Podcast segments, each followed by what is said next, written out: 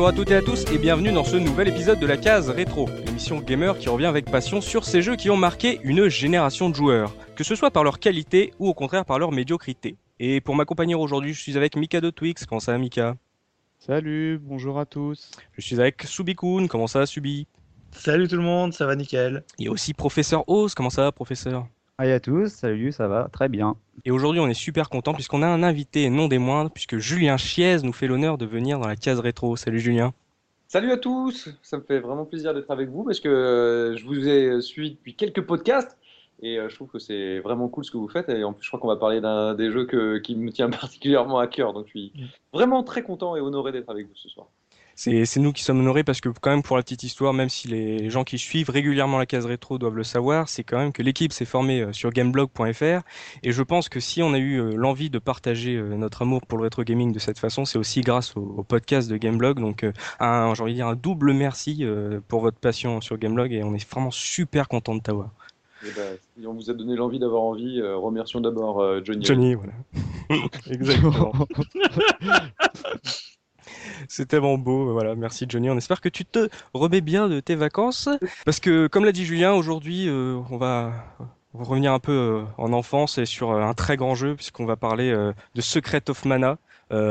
ça, c'est son nom occidental, puisqu'on va parler de Seiken Densetsu 2, qui est sorti euh, au Japon en 1993. Ça a été développé et édité par Square. Et comme souvent à cette époque, on a dû attendre euh, un an. On a attendu 1994 pour qu'il sorte chez nous. Et il a été édité cette fois-ci par Nintendo qui s'était chargé de la traduction française. C'était quand même très rare à l'époque. Alors messieurs, on attaque euh, un des, gros monuments de l'ère 16 bits avec ce Secret of Mana. Et comme d'habitude, j'aimerais vous demander, mais quelle était votre première rencontre avec ce titre, Julien? Alors moi, euh, si on fait vraiment dans l'anecdote la plus absolue, mhm. j'étais chez un pote euh, qui s'appelait Julien aussi. Euh, j'ai beaucoup de potes Julien. Julien s'il si, l'écoute, je le salue. et donc le jeu était sorti aux États-Unis. Nous, c'est la version américaine auquel on a joué. Elle était sortie en 93, quelques temps après. Je crois c'est en octobre. Ouais. La version japonaise. Donc mhm. on avait notre petit AD29 trafiqué qui allait me servir quelques temps plus tard à, faire connaissance du jeu qui est le plus culte à mes yeux au monde, Final Fantasy VI. Mais ceci est une autre histoire. Ceci est une autre histoire. et donc voilà, on commence à jouer et tout, et là euh, c'est une baffe euh, la plus absolue quoi. C'est-à-dire que lui en plus à l'époque, il avait un grand écran, genre ça devait être 70 pouces, enfin c'était gros pour C'était d'une beauté incroyable, les musiques de Kikuta, on reviendra dessus forcément un moment dans le podcast, m'ont bouté instantanément. Puis euh, moi c'était quasiment l'un des premiers contacts avec du action RPG, on va dire un peu plus poussé qu'un Zelda, parce que il faut voir qu'à l'époque alors Zelda c'est super et tout, mais c'est pas très RPG quand même, c'est surtout de l'action-aventure. Et là, il y avait un peu plus de sophistication et, euh, j'ai été totalement transporté. Vraiment. Bien belle anecdote. Euh, Mika, euh, toi, est-ce que tu, vu que on, le sait, tu n'es pas un très grand amateur de RPG, mais par contre tu es un grand fan de, de Zelda, par exemple Zelda 3. Donc là, est-ce que, comme l'a dit Julien, le fait que ça soit pas aussi euh, compliqué entre guillemets qu'un RPG classique, mais un peu plus proche de, du, jeu d'action-aventure euh, qu'on a pu avoir sur Zelda. Est-ce que toi, ça t'a attiré à l'époque? Eh ben moi, curieusement, non. Je suis passé complètement à côté, mmh. euh, à tel point que pour la petite anecdote, j'ai commencé à y jouer il y a à peu près une semaine. Donc, contrairement à Julien, ça fait déjà moins rêver. Et heureusement, j'ai mon mon maître euh, Subikun m'a fait une petite démo, donc il m'a fait une démo accélérée. Et euh, bon, comme vous le savez, je suis pas un grand grand fan des RPG, et je pense très sincèrement que je suis passé à côté de quelque chose parce que euh, le, peu que j'en ai vu, mhm. ça m'a vraiment séduit immédiatement, quoi.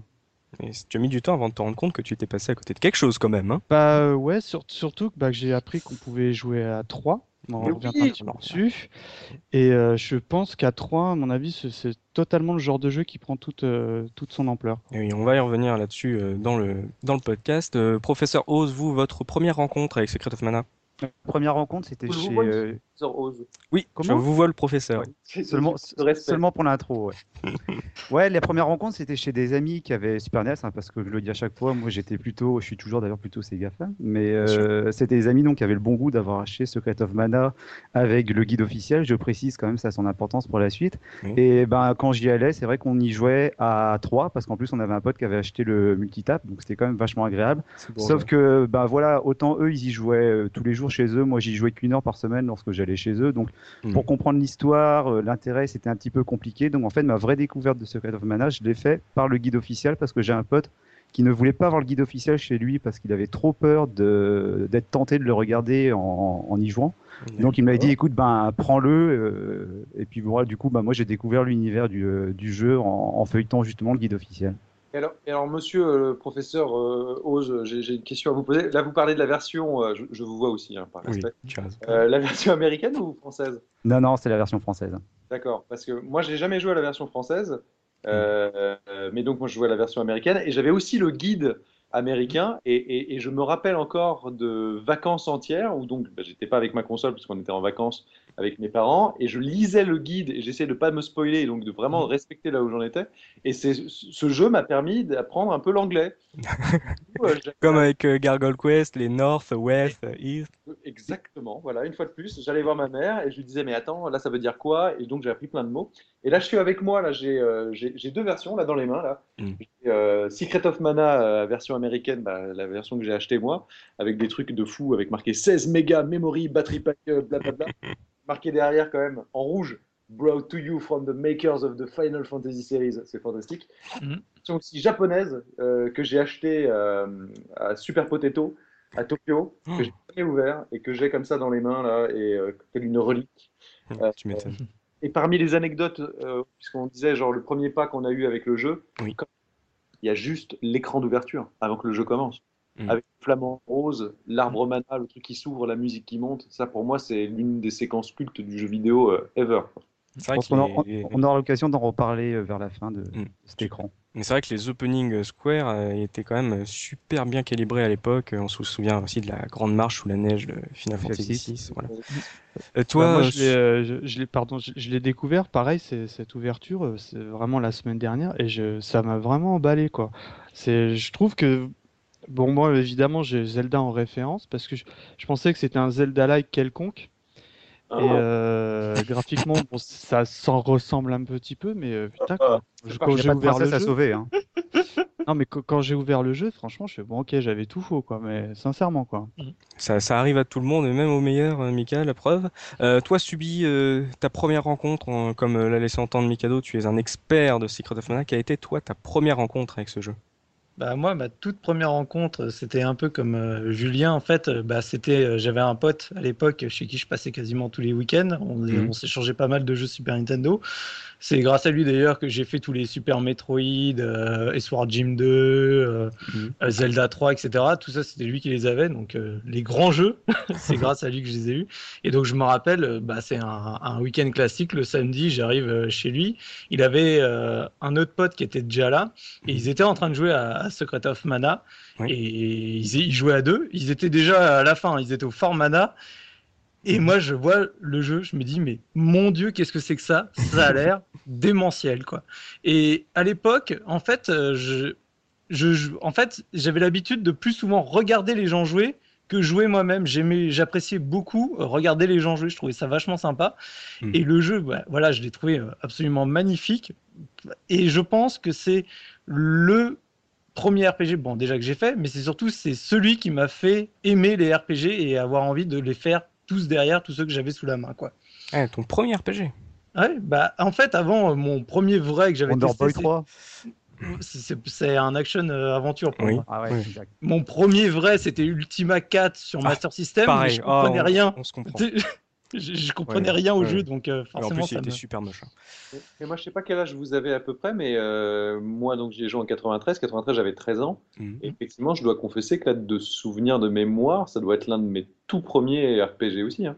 Il y avait sous Blazer, etc. Je sais pas trop si c'est avant ou après, je sais plus trop.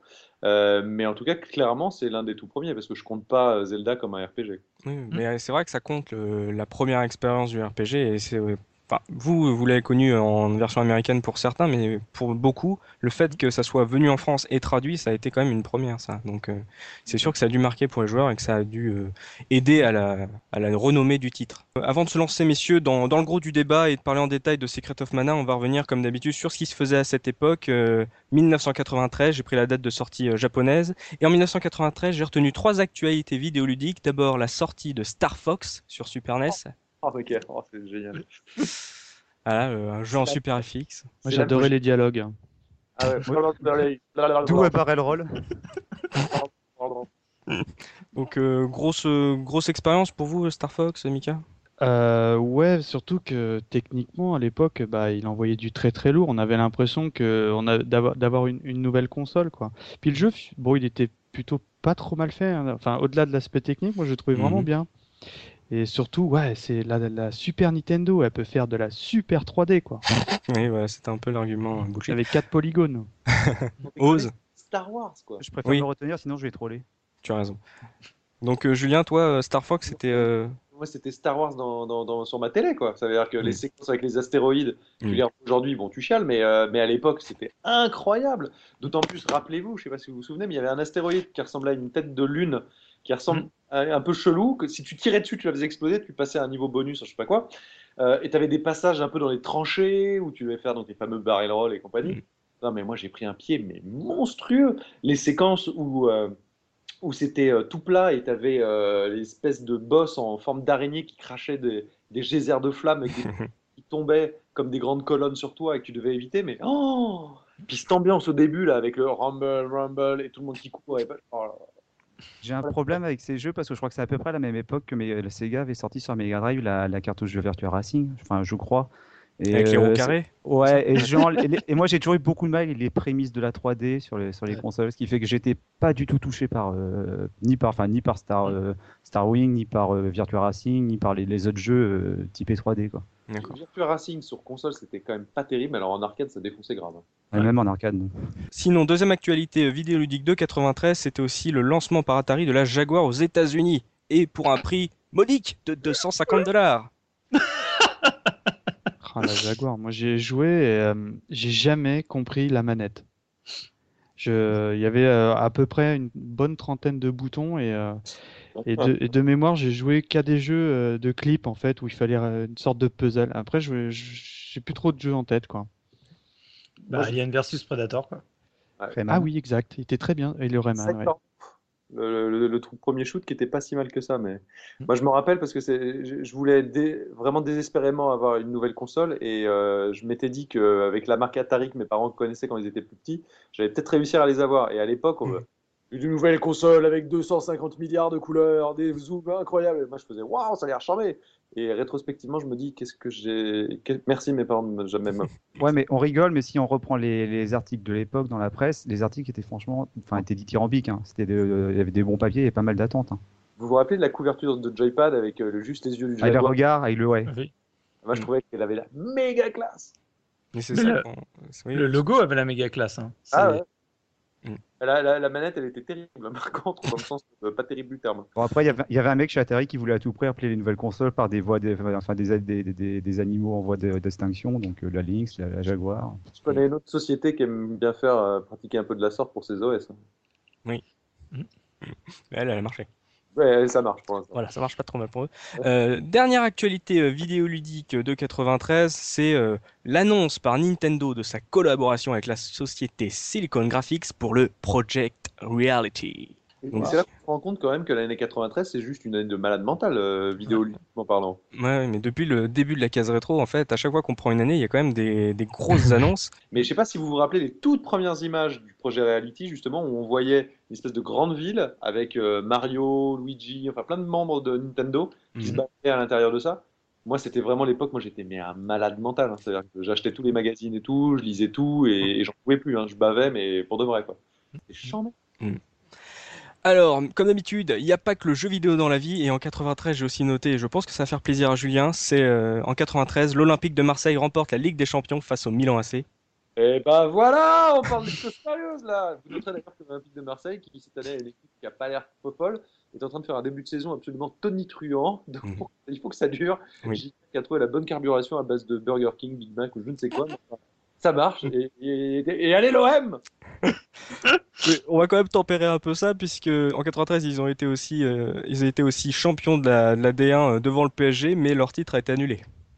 Oui, mais ça, c'est des histoires sombres que justement l'histoire ne retiendra pas. Ce qu'on retiendra, c'est que l'OM était euh, sur le toit du monde footballistique. Voilà. D'accord.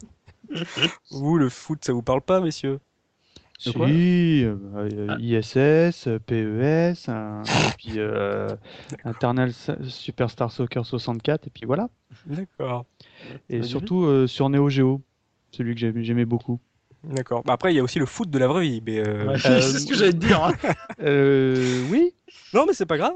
On va, on va quand même enchaîner, histoire de, de partir sur une bonne note, Mika, puisque sortie cinéma à la 293, on reste un peu dans l'actualité vidéoludique, puisque c'était la sortie de Jurassic Park de Steven Spielberg, qui ah. utilisait des bases Silicon Graphics pour faire ces dinosaures en 3D.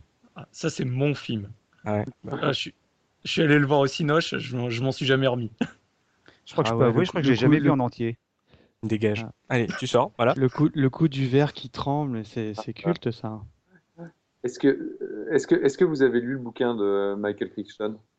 Inspiré de la nouvelle de Conan Doyle? Euh, Ouais. un plagiat oh, Inspiré de oh, très loin. Ouais, enfin bon. Bah, c'est quand même beaucoup plus sombre hein, que le film. Hein. C'est-à-dire que moi j'avais lu le bouquin euh, qui était quand même vraiment assez dur quoi. Euh, et le film j'ai trouvé du coup un petit peu édulcoré mais mais, mais, mais bluffant quand même hein, pour l'époque là de voir le T-Rex là qui arrivait et tout. Enfin, euh, voilà, donc un très très grand film, hein, comme dit Subi aussi, moi c'est... Énorme année en fait, donc. Énorme année. on va finir sur une note peut-être un peu plus triste et ça fait écho à notre podcast sur Double Dragon puisqu'en 93 c'était la mort de Brandon Lee, mort sur le tournage de The Crow à 28 ans. Dommage quoi. Dommage, il n'aura pas vécu euh, le film Double Dragon. Et voilà, messieurs, c'est tout ce qui se passait euh, dans cette émission en 1993, histoire de revenir un peu dans l'époque de la sortie de Secret of Mana. on va se lancer euh, dans le gros du débat avec, on va commencer par l'histoire. Alors, pourquoi on commence à parler de Seiken Densetsu par le deuxième épisode? Est-ce que quelqu'un peut m'expliquer, Julien? C'est le, le, meilleur. Ça veut dire que le premier était sur Game Boy. Mm. Euh, euh, je crois qu'il s'appelait Mystic Quest chez nous en France. Oui, en France, oui. Tout à fait. C'est ça. Euh, bon, alors, c'est pas la suite directe. Enfin, disons que c'est un peu comme les Final Fantasy. C'est mm. c'est les mêmes univers globalement. Il y a l'arbre de mana, etc. Mais sinon, c'est quand même assez libre. Euh, et alors moi j'ai appris un truc là en, faisant, en préparant un peu, euh, pour me rappeler un peu de tout ça, un truc que j'ignorais totalement, mhm. euh, qui est qu'en fait Secret of Mana, donc Seiken Densetsu 2, oui. à la base, il était prévu pour faire partie des dix premiers jeux du CD-ROM de la Super mhm. Nintendo, donc la future PlayStation. Voilà, et bon, alors pour l'anecdote que si vous êtes des vrais gamers, tout le monde connaît, mais donc Nintendo et Sony n'ont pas réussi à, à se mettre, à, s'entendre au final. Mais il devait avoir, d'ailleurs, si vous avez encore une Super Nintendo, vous la retournez, il y a un, il y a un port euh, extension dessous mm. qui devait être ce fameux lecteur de CD-ROM. Et donc, Secret of Mana était prévu pour, plus ambitieux que ce qu'il n'a pu mm. être final. Et donc, ils ont dû faire quelques petites concessions graphiques, euh, techniques, qui font qu'au final, ils n'ont pas pu afficher plus de trois ennemis en simultané à l'écran, mm. que il y a un petit peu de clipping ou un petit, ça rame un petit peu sur certains trucs. Mais c'est assez intéressant parce que moi, à l'époque, je n'étais absolument pas au courant de cette histoire, euh, de voir quand même que la, la, jeunesse du projet a été euh, assez contrastée, en sachant que c'était quand même quelque chose que les créateurs de Final Fantasy voulaient faire apparemment depuis longtemps, c'est-à-dire un, action RPG où on voyait des ennemis, euh, et donc mm. pas aléatoire, parce que là on peut les engager le combat directement, soit les éviter, et mm. donc avoir euh, un système de combat beaucoup plus dynamique que ce qu'on a dans un FF traditionnel. Mais euh, comme, comme tu le dis là, Julien, vu que c'est le deuxième épisode et que le premier était sorti donc sur Game Boy, il me semble que la version originale de ce Seiken Densetsu c'était Final Fantasy Gaiden, c'est ça, Subi La version originale? Oui, Japon, c'est fini, ouais. D'accord, donc à la base, c'était censé être un spin-off de Final Fantasy. C'est un peu ça, oui. Donc euh, finalement, euh, c'est aussi pour ça qu'on se lance là-dedans dans cette saga par euh, Secret of Mana, parce que c'est un peu le premier épisode d'une nouvelle licence de la part de Square, donc ça va être l'occasion un peu de, revenir, d'expliquer pourquoi on ne commence pas par l'épisode original. Moi je l'avais fait sur Game Boy et tout. il, est très très bien. Il, a juste eu le malheur de sortir quasiment au même moment que, que le Zelda Link's Awakening. Quoi. C'est ce qu'il l'a. On en avait parlé exactement avec euh, Sirocco. pour faire une parenthèse, il a eu de bonnes, enfin, il a eu de, bonnes critiques à l'époque, mais c'est oui. voilà, il a pas, il a, comme tu dis, il a, il a pas eu la chance de sortir au bon moment. Exactement. Et par rapport à cette histoire, on a parlé en fait de l'histoire, la méta-histoire euh, sur le développement de ce Secret of Mana, mais l'histoire concrètement de, de, ce Secret of Mana, Soubi, est-ce que tu peux m'en dire deux mots? Bah le, en fait, le début du jeu, tu commences, euh, donc tu t'appelles, euh, le, héros s'appelle Randy dans la version japonaise. Malheureusement, chez nous, on n'avait pas de nom, euh, ce qui était problématique pour moi parce que j'avais jamais d'inspiration pour nommer mes mmh. personnages. Mais donc, ce, ce petit personnage, ce gamin en herbe, du coup, est avec deux potes en train de s'amuser sur un pont à côté d'une cascade. Et malheureusement, il fait une, une chute vertigineuse. tu te demandes comment il en survit d'ailleurs, mais c'est. Mmh il se, remet. Et en fait, le problème, c'est que pour pouvoir rentrer dans son village, bah, il y a des hautes herbes qui lui bloquent son chemin. Et comme par hasard, juste à côté, bah, il trouve une épée euh, un peu comme la légende euh, d'Escalibur, une, épée plantée dans, dans de la pierre. Donc il récupère euh, l'épée. L'épée l'appelle d'ailleurs. L'épée lui dit viens avec le nom du personnage. Donc, Non, j'ai confondu. Et donc, et donc, du coup, tu, récupères cette épée et tu finis par euh, rentrer dans ton village. Sauf que malheureusement, à ce moment-là, tu te rends compte que l'épée était un peu ce qui protégeait, la, on va dire, la région des attaques de monstres. Et mmh. donc, euh, ton village, à peine tu es rentré, se fait euh, attaquer sauvagement par, par des monstres. Et tu finis donc par te faire bannir du village. Ça me, fait toujours ça, me fait toujours marrer dans les scénarios de jeux, vidéo comme ça. C'est quand même l'épée qui est censée protéger le pays entier de, l'attaque de monstres. Et où est-ce qu'elle est? Elle est pas planquée au fond d'une grotte. Elle est plantée tranquillement au milieu d'un champ dans l'eau. Dans l'eau. Bah, c'est le principe d'Excalibur. C'est que c'est pas. Enfin, D'ailleurs, tu parles d'Excalibur, tu as raison, Suivi, parce qu'il me semble qu'au début de, début du jeu, on nous raconte qu'en fait, la légende d'Excalibur vient de la légende de l'épée mana. Donc en gros, Excalibur n'est qu'une extrapolation de la légende de la vraie épée mana? Donc euh, c'est bien de nous mettre un peu euh, comme si c'était une base, euh, une mythe, un mythe encore plus profond que la légende arthurienne. Oui, mais après, l'histoire plus globale, en fait, c'est un truc assez classique, mais c'est une euh, le, background, c'est basé sur le fait qu'à une époque, il y avait une civilisation qui avait euh, bien, c'était beaucoup développé, avait mmh. vachement travaillé sur la technologie et utilisait justement le mana pour euh, se servir, on va dire, comme source d'énergie pour euh, utiliser toutes leurs machines. Et en fait, ça a commencé à déséquilibrer le monde, on va dire, pour faire euh, mhm. simple. Et donc, du coup, tu as des monstres de mana, enfin les mana beasts, qui ont fini par essayer de d'endiguer, de détruire ce, ce, phénomène. Et toi, ça se passe, je crois, c'est 3000 ans après la guerre de mana. Et du coup, il y a un empire qui essaye de ressusciter bah, justement toute cette technologie, cette, euh, ce, euh, enfin, le, tout euh, ce développement qu'avait fait cette civilisation précédente. Mhm. Et donc, du coup, ça, de nouveau, ça redéséquilibre le monde. C'est Star Wars ton truc? Bah, c'est un peu toujours dans les thématiques, j'ai envie de dire, des, euh, de Square à l'époque et de Final Fantasy, c'est toujours la relation entre la technologie mm. et, la, nature. le mana, enfin la magie. Et du coup, c'est de nouveau les mêmes thématiques euh, en fond du, euh, de l'histoire. quoi. Mm. Julien, toi qui as connu le jeu en anglais par rapport à l'histoire, qu'est-ce que tu en retenais à l'époque Est-ce que ça a été quelque chose de marquant cette histoire? J'avais 13 ans, moi, et donc je parlais un anglais fort moyen. Mm comprenais juste qu'il y avait une grande histoire euh, qui me dépassait parfois un petit peu. Mais c'est vrai que les, références à Excalibur, la quête initiatique de ce jeune garçon, le fait qu'on va être rapidement rejoint et former une équipe avec deux autres personnages, donc une, une jeune fille euh, qui aura en gros plutôt des pouvoirs euh, magiques, etc., et un petit gnome. Un elfe ou lutin on, Je crois qu'on ne s'est jamais mis d'accord. On va dire un looping. Et, ce qui est amusant, c'est que dans, dans, la boîte, ils avaient été modélisés en pâte à modeler. Et je trouvais ça trop mignon. Et vraiment, ils avaient un super look. Mm. Euh, c'est d'ailleurs, pour la petite anecdote, sur gameblog.fr, vous savez, on a une émission euh, rétro avec AHL. Oui. Euh, et le dernier, dernier plan à chaque, chaque émission, c'est avec un The sur le truc. Et c'est en fait, c'est le dernier plan de Secret of Mana. Avec, ce petit euh, lutin, elfe, gnome. Au cœur de lune, ouais. Et donc, ouais, j'ai vécu cette histoire euh, qui, quand même, quand même, et, va un peu dans tous les sens, mais au sens pas péjoratif du terme. Mmh.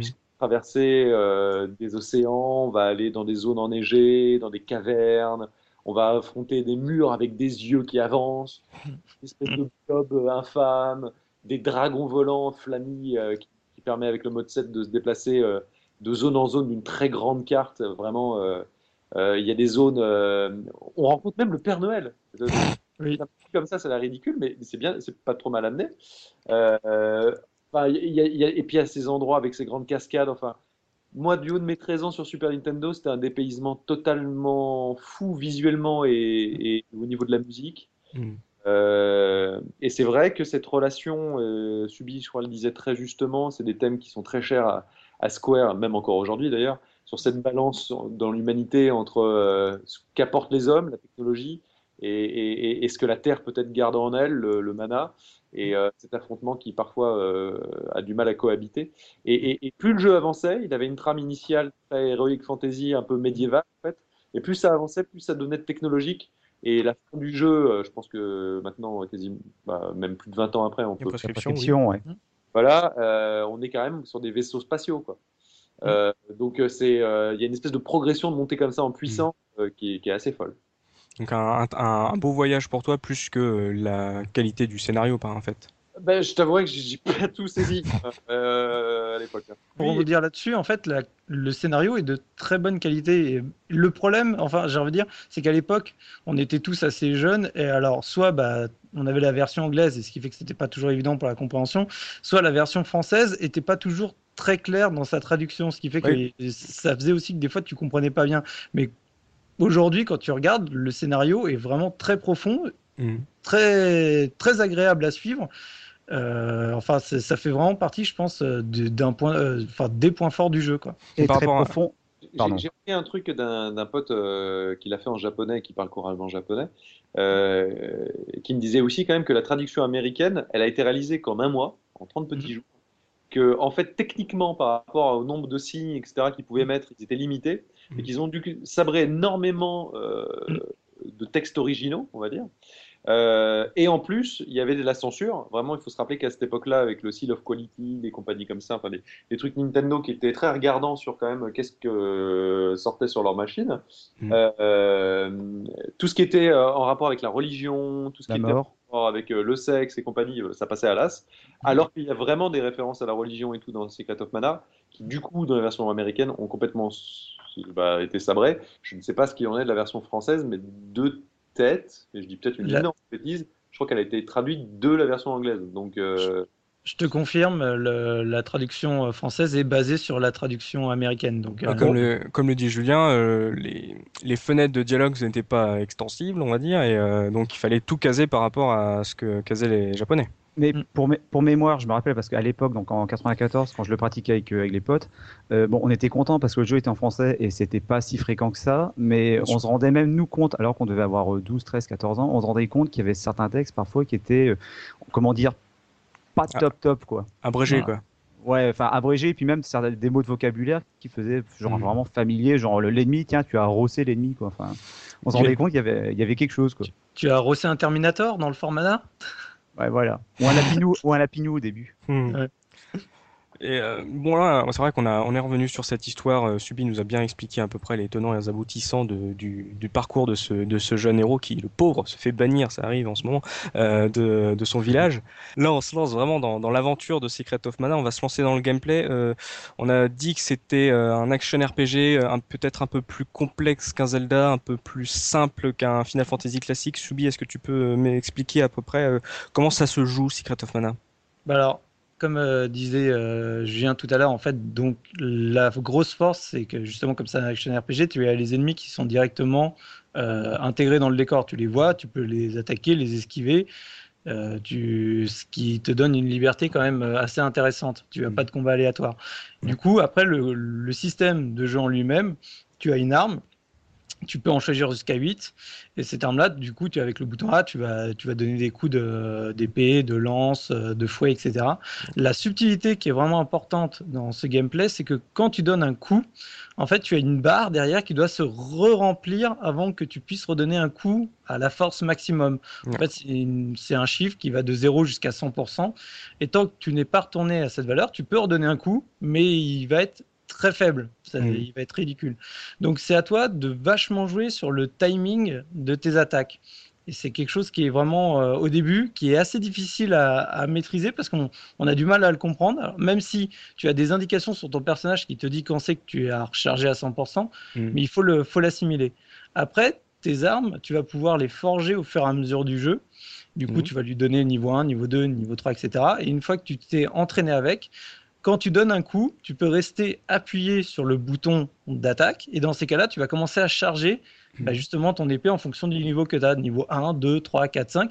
Ce qui te permettait, quand tu lâchais, de faire une, attaque mais beaucoup plus puissante que celle que tu faisais. Donc quand tu étais au niveau 1, 2, 3, ça allait, mais quand tu faisais une charge niveau 8, que tu hmm. mettais une demi-heure à charger dans ton coin l'ennemi en essayant de l'esquiver à chaque fois, et que d'un coup tu la lances et tu la lances à côté, tu sentais les pics fail dès l'époque. Quoi. nettement, plus, nettement plus complexe qu'un Zelda. Ah oui, bah c'est dans... Bah, moi, je vous parle avec ma très très courte expérience. Euh, bêtement, moi j'ai joué un peu comme ce Soubi me dit ouais, tu vois, c'est aventure, RPG, etc., action. Et euh, du coup, moi j'ai joué bêtement comme si je jouais à Zelda. Et, euh, et bah, je me suis fait laminer dès le départ parce que j'avais pas, j'avais pas compris que tu pouvais pas esquiver l'attaque de l'ennemi, même si tu, tu, tu, tu, bats en retraite ou même si tu te mets sur le côté. Et pour la petite anecdote, on a bien rigolé avec Soubi parce que euh, t'affrontes le premier boss pratiquement au tout début du jeu, qui est un crabe, je crois, c'est ça, si je dis pas de bêtises. Une, espèce de menthe religieuse. ouais. et euh, en fait, je suis mort. Et, et, Soubi m'a dit, mais attends, mais c'est pas possible, personne meurt ici, quoi. Et, il m'a dit, bon, ça va, il y a une espèce de mage qui te ressuscite euh, au, début. Mm. Et, mais en fait, j'ai eu. mais je pense que ça demande un petit peu de. T'as été déstabilisé par le, gameplay. Tu t'attendais à quelque chose d'un peu plus simple. Euh, ah mais complètement parce que bah moi bêtement déjà je tapais comme une brute et c'est là que Soubi me dit mais attends mais ça sert à rien laisse-le se charger euh, tu vas le taper ça fait du zéro euh, point enlevé mmh. et, et, puis en fait en... quand je, comme je te dis quand j'essayais d'esquiver bah ça lui n'empêchait pas de m'envoyer ces espèces de, de boomerang ou un truc dans, dans cette idée quoi. C'était un ressenti pour toi Julien à l'époque le, le fait que ça soit moins simple que qu'il n'y paraissait? Ah, en tout cas, je confirme que je suis mort devant cette espèce de montre religieux crabe la première fois aussi. Euh, ah, je suis rassuré. Hein. Oh. ce, que dit, ce que dit pas Mika, c'est qu'il n'est pas mort une fois. Hein. C'est qu'il est mort un nombre de fois. Je ne les ai pas comptés. Mais franchement, c'était moche. Hein. ça fallait pas le dire. C'est simple comme, comme jeu. En tout cas, moi, je me rappelle que c'est clairement le premier jeu où j'ai euh, tourné, comme on dit, pour se faire de l'XP, quoi, mm. pour euh, augmenter un petit peu les capacités de mes personnages pour pouvoir être un peu plus fort dans les donjons euh, supérieurs. les boss étaient compliqués. Il y avait vraiment, globalement, le, fil du jeu, ça allait. Mais les boss, c'était sévère. Hein, et ils balançaient plein de trucs. Euh, enfin, c'était assez, assez coton. Euh, moi, ce que j'avais beaucoup aimé aussi, c'est qu'on avait des, il y avait des invocations. Alors, euh, tout bien, tout honneur. Hein, c'est pas du Final Fantasy, ça fait pas tout l'écran et machin et tout ça, mais il y avait plusieurs bah, magie. Ondine, Gnome, Sylphide, Atanator, Atanor, Luna, Ombre, Lumina et Dryade. Mm. qui balançaient des, bah, de la magie. putain, mais moi j'adorais trop quoi. Je trouve mm. ça fantastique parce que c'est vrai que mais c'est fou comme j'ai aimé Zelda 3, hein, soyons très clairs. Pour moi, c'est un très grand jeu et compagnie. Euh, mais il, manquait un espèce de côté euh, fantastique à tout ça que moi j'ai trouvé dans Secret of Mana euh, décuplé quoi. Et, en plus, plus tard, j'allais toucher au, Final Fantasy plus traditionnel.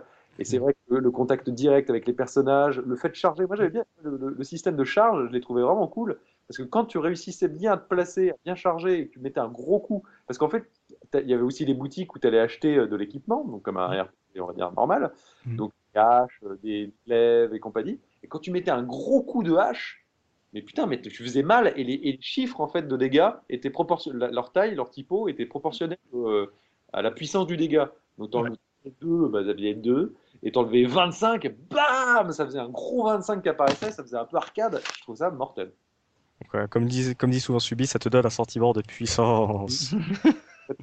bah moi j'ai eu vraiment le sentiment que du coup euh, le, le, mec qui a joué à Secret et qui passe à Zelda derrière, à mon avis, euh, je pense qu'il apprécie moins le jeu parce que euh, le, le, encore une fois j'ai très peu d'expérience sur le jeu, mais le peu que j'ai vu, j'ai deviné un potentiel mais monstrueux quoi sur ce sur ce jeu quoi.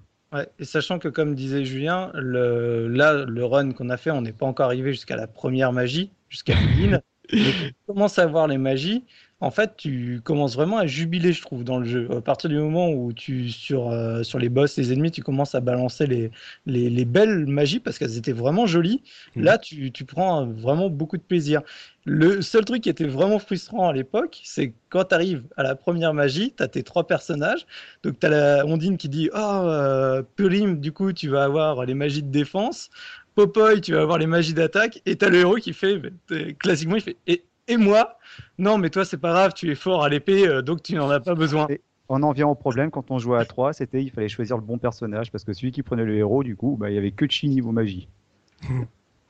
Alors moi, j'ai euh, une petite anecdote, je, vais faire mon mea culpa tout de suite parce que Soubi sinon il va me balancer. C'est que euh, j'ai incarné pour qu'il m'apprenne à jouer. Bah, au début tu commences l'aventure, tu es tout seul.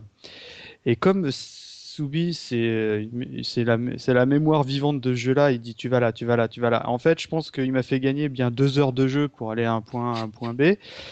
Et en fait, euh, ce qu'il faut savoir, c'est que hum, donc normalement tu rencontres euh, le second personnage et je suis mort. J'ai eu game over à peu près 10 euh, mètres avant d'arriver à, ce personnage. Et, et du coup, bon bah je, me suis dit, je vais en parler parce que connaissant Soubi, il va balancer l'affaire tout de suite.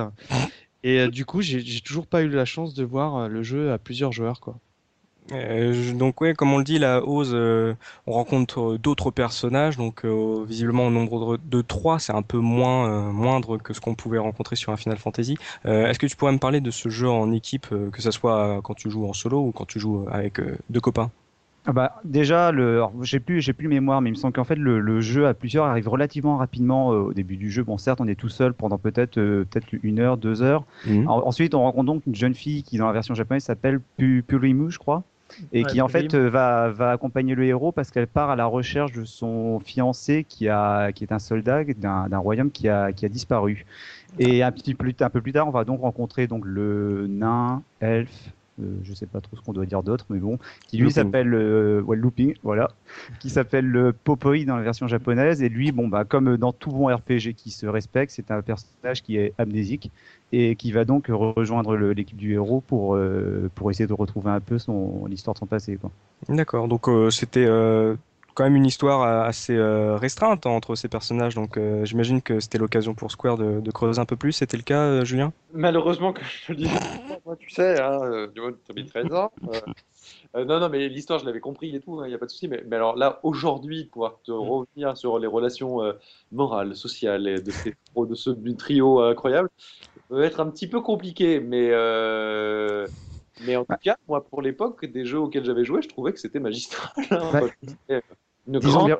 Hein disons, les relations elles-mêmes restent, relativement simples. Si on regarde le jeu maintenant, arrivé en 2012, c'est vrai que c'est l'histoire et les relations peuvent paraître simples, presque, on pourrait presque dire simplistes, mais il faut quand même se dire qu'il y avait des, euh, des, thématiques qui étaient certes classiques, mais qui étaient quand même assez adultes par rapport, euh, par rapport à ce qu'on pouvait voir habituellement dans les jeux.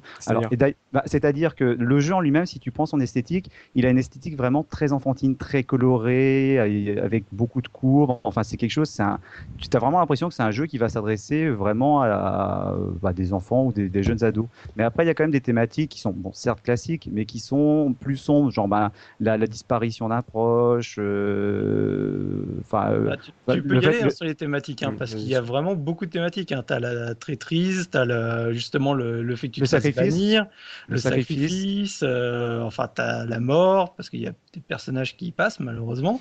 Enfin, c'est vraiment, ils y vont. Il y a beaucoup, beaucoup de thématiques. Un spectre très large, tu veux dire. Et d'ailleurs, c'est rigolo parce qu'en regardant des, runs cet après-midi en préparant l'émission, je me suis rendu compte en fait cette thématique, enfin c'est un mot qui, euh, qui extrapole. J'ai l'impression qu'en fait euh, elle, évolue également esthétiquement au fur et à mesure du jeu, c'est-à-dire que le jeu démarre dans un univers qui est très coloré et au fur et à mesure justement on avance vers quelque chose qui est beaucoup plus froid, bah, justement vers la technologie. Julien, voilà, comme l'a dit Julien, ça passe euh, d'une ambiance très fantastique et fantasy à presque de la, à la science-fiction finale, quoi. Mm. Et il y a des passages dans les donjons qui sont même, euh, moi pour l'époque, je trouvais ça flippant. Hein. La musique est sombre, euh, il y a des espèces de ghouls, euh, il y a des zombies, il me semble même, mm. en tout cas des espèces de, morts vivants. Enfin, il n'y a qu'à prendre le dernier boss hein, déjà. Ouais, oui, bah c'est la mort. Hein. Thanatos, oui. Enfin, l'avant-dernier dans ces cas-là. Oui, pardon, l'avant-dernier. avec une musique, mais on en reparlera forcément obligatoirement, mais complètement dingue. dingue Non, mais déstructuré, enfin pour l'époque, c'est fou, quoi. Mmh. Donc euh, oui, oui, non, il y avait un penchant. Euh, il y a effectivement ce côté un peu rose bonbon, machin, où on soigne en prenant du chocolat et ça a l'air super. Et plus ça avance, euh, et plus ça devient serious business, quoi. Donc pour finir sur le gameplay, la subi, donc on a on a noté qu'il y avait quand même du leveling. Donc on devait faire progresser non seulement ses personnages en niveau, mais aussi ses armes, visiblement. Alors tu avais les armes et les magies que tu pouvais faire progresser. Donc euh, la progression se faisait uniquement en tuant des ennemis. Mmh. Donc par exemple, quand tu tuais un, ennemi avec une épée, quand tu étais niveau 1, ça, valait, ça te donnait 10 points. À 100, tu passais de niveau. Et au fur et à mesure que tu augmentais de niveau, c'était de plus en plus long pour mmh. obtenir euh, le, le, niveau suivant.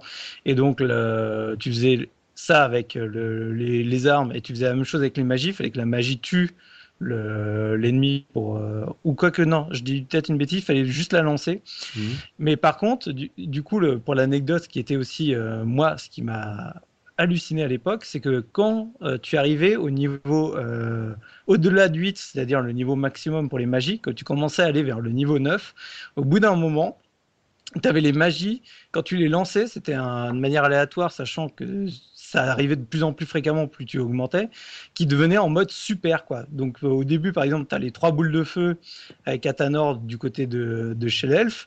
Quand tu l'as lancé au niveau quasiment 9, et bah, du coup, ça te faisait trois dragons de flamme à la mmh. place. Ah et, les différences graphiques entre euh, justement l'attaque de base et la version vraiment euh, ultimate, il y en avait certaines, c'était magnifique. Tu en mm. avais une, c'était le cristal, euh, tu, voyais euh, trois cristaux qui partaient, qui, qui plantaient l'ennemi. Quand tu étais à la version maximum, tu avais un énorme diamant au-dessus de l'ennemi qui se fragmentait en 10 ou 15 fragments pour revenir planter l'adversaire. Tu avais vraiment le sentiment que tes personnages montaient en puissance. Ah oui, et du coup, j'ai découvert ça, je me suis dit, c'est obligé, je, je, fais du leveling sur toutes les magies, même les magies défensives, et également une version... Euh, super magnifique de la magie défensive quoi. Mais ce leveling, il était entre guillemets obligatoire ou euh, la progression, euh, elle te voilà, te forçait pas à te dire tiens je vais faire 50 fois le tour de cette euh, de cet écran pour monter en niveau? La première partie, tu es obligé de faire du leveling parce que tu sais pas trop bien comment aborder les, les hmm. monstres. Quand tu connais le jeu, tu peux quasiment le faire sans faire de leveling, mais à partir du moment où tu rushes pas. C'est hmm. dans le sens où quand tu croises un ennemi, tu le tues. Si par contre tu fais le jeu que en courant, là c'est sûr que tu arrives à la fin et tu te fais casser en deux. Oui, tu te fais pourrir.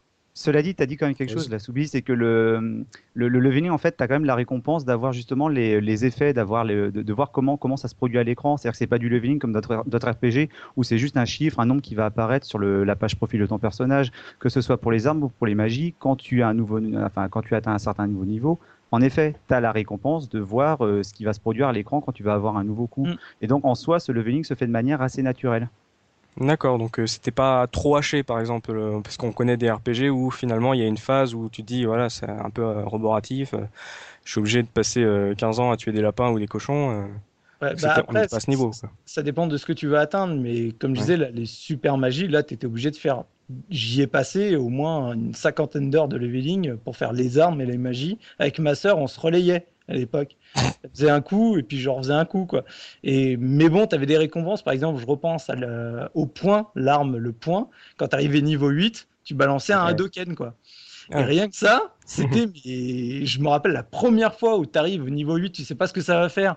Et tu vois, il fait un enchaînement qui est super long et à un moment, il balance un Hadoken. Tu fais Mon Dieu, ce jeu, c'est un mythe. Aujourd'hui, euh, aujourd'hui, ça ferait des succès sur euh, Xbox et PlayStation, quoi. Genre, euh, de 100G, vous avez débloqué le niveau 8 à Doken ou un truc comme ça, quoi. Bien sûr. Ouais. Ah, c'est sûr, ouais. Et euh, Julien, là, on a, on a vu que le système de combat était quand même assez euh, intelligent puisqu'on pouvait euh, monter de niveau, que ce soit son personnage, ses armes et ses magies. vu que c'était un jeu Square, mais que c'était une volonté de Square de faire un truc peut-être un peu plus simple qu'un RPG, qu'un Final Fantasy classique, est-ce qu'on pouvait quand même retrouver dans Secret of Mana un peu plus de profondeur des secrets? Enfin, est-ce qu'il y avait le monde à découvrir? Est-ce qu'il était riche? Ou finalement est-ce que c'était un peu linéaire ah pour était super riche. D'ailleurs, là, pendant qu'on était en train de parler, je, faisais une petite recherche et, j'ai trouvé que le, nom initial qui avait été euh, euh, normalement qui aurait dû être euh, celui de, du jeu, c'était Final Fantasy Adventure 2. Donc c'est dire à quel point finalement l'héritage Final Fantasy n'est pas très éloigné. Mm. Et pour revenir à ta question, dans la version américaine en tout cas, alors la française je ne sais pas, il y avait une carte, une grande carte du, mm. monde, et le monde est vraiment très vaste, et il y avait vraiment plein plein de zones à aller visiter, des petits, euh, des petites quêtes annexes, alors beaucoup moins que dans les jeux actuels, hein, bien évidemment, mais, mm. mais il y a quand même pas mal de choses. Et, et, moi, j'ai vraiment eu euh, l'impression, à l'époque en tout cas, d'avoir un monde mais absolument euh, gigantesque devant moi. Le système de combat était cool. Moi, c'est l'un de ceux qui m'a fait, mais même encore aujourd'hui, hein, le plus trippé par, son, par sa dynamique, par sa progression, mais qui n'était pas frustrante. Moi, il y a vraiment beaucoup de RPG, on va dire, traditionnels à la Final Fantasy et autres, où parfois, au bout du 700e euh, combat aléatoire, mm. Mm. tu vois, tu reconnais tout de suite l'ennemi, tu sais qu'en fait tu vas les flinguer en deux secondes, mais que ça va quand même prendre 4 minutes de combat. Mm. Tu fais un peu chier quand même, euh, Black Là, je me suis jamais fait chier parce que tu t'organises toujours tes trucs. En plus, c'est un système très novateur pour l'époque qui était un espèce de système d'anneau euh, où en fait, tu ne, tu, tu ne rentrais jamais dans un menu. Tu sortais jamais du jeu. C'est-à-dire que ton équipement, tes, tes, armes, tes trucs de soins, magie, Mm. même le paramétrage de, de la manette ou euh, carrément tu pouvais même euh, redesigner un petit peu, mais vite fait, hein, euh, les, les, fenêtres d'écriture, etc. Et ben c'était des anneaux concentriques. Alors il y a quelques jeux, jeux qui le font aujourd'hui. Et donc tu appuyais, ils apparaissaient. Et puis tu rappuyais, ben là c'est les armes, là c'est l'équipement, là c'est les magies, etc. Et tu passais comme ça. Et donc tu sortais jamais du jeu. Et ça contribuait vraiment à lui donner un, un rythme qui, lui, qui, qui, à mon sens, était particulièrement haletant. Quoi. En plus, moi, j'ai trouvé que c'était euh, plutôt euh, vraiment bien fait parce que, bah, encore une fois, j'ai pas beaucoup d'expérience, mais le, le menu, je l'ai trouvé extrêmement euh, intuitif, quoi. Tu, tu galères peu, tu galères pas en fait, quoi. C'est, j'ai trouvé que c'était vraiment bien fait, quoi. Juste pour mettre une toute petite bémol, parce que c'est vrai que le, le ce système-là, je le trouve extraordinaire. Par contre, je trouvais que ça lui donnait un défaut quand tu jouais justement à plusieurs. Parce que du coup, dès hmm. qu'il y en avait un qui voulait lancer une magie haute, tu es obligé de passer par le menu. Et en fait, bah, tu as ton pote qui t'impose finalement une pause sur le menu. Pour Il n'y a pas de priorité sur le joueur 1 non, parce que le, jeu se fige au moment où tu as le menu, le ring qui, qui s'ouvre, ce qui fait que le gars qui est tout le temps avec que le héros à l'épée, hmm. toi tu es en train de courir après un monstre, et puis d'un coup, tu as l'écran pour que l'autre lance sa magie. Ah, Mais. Ose, oui.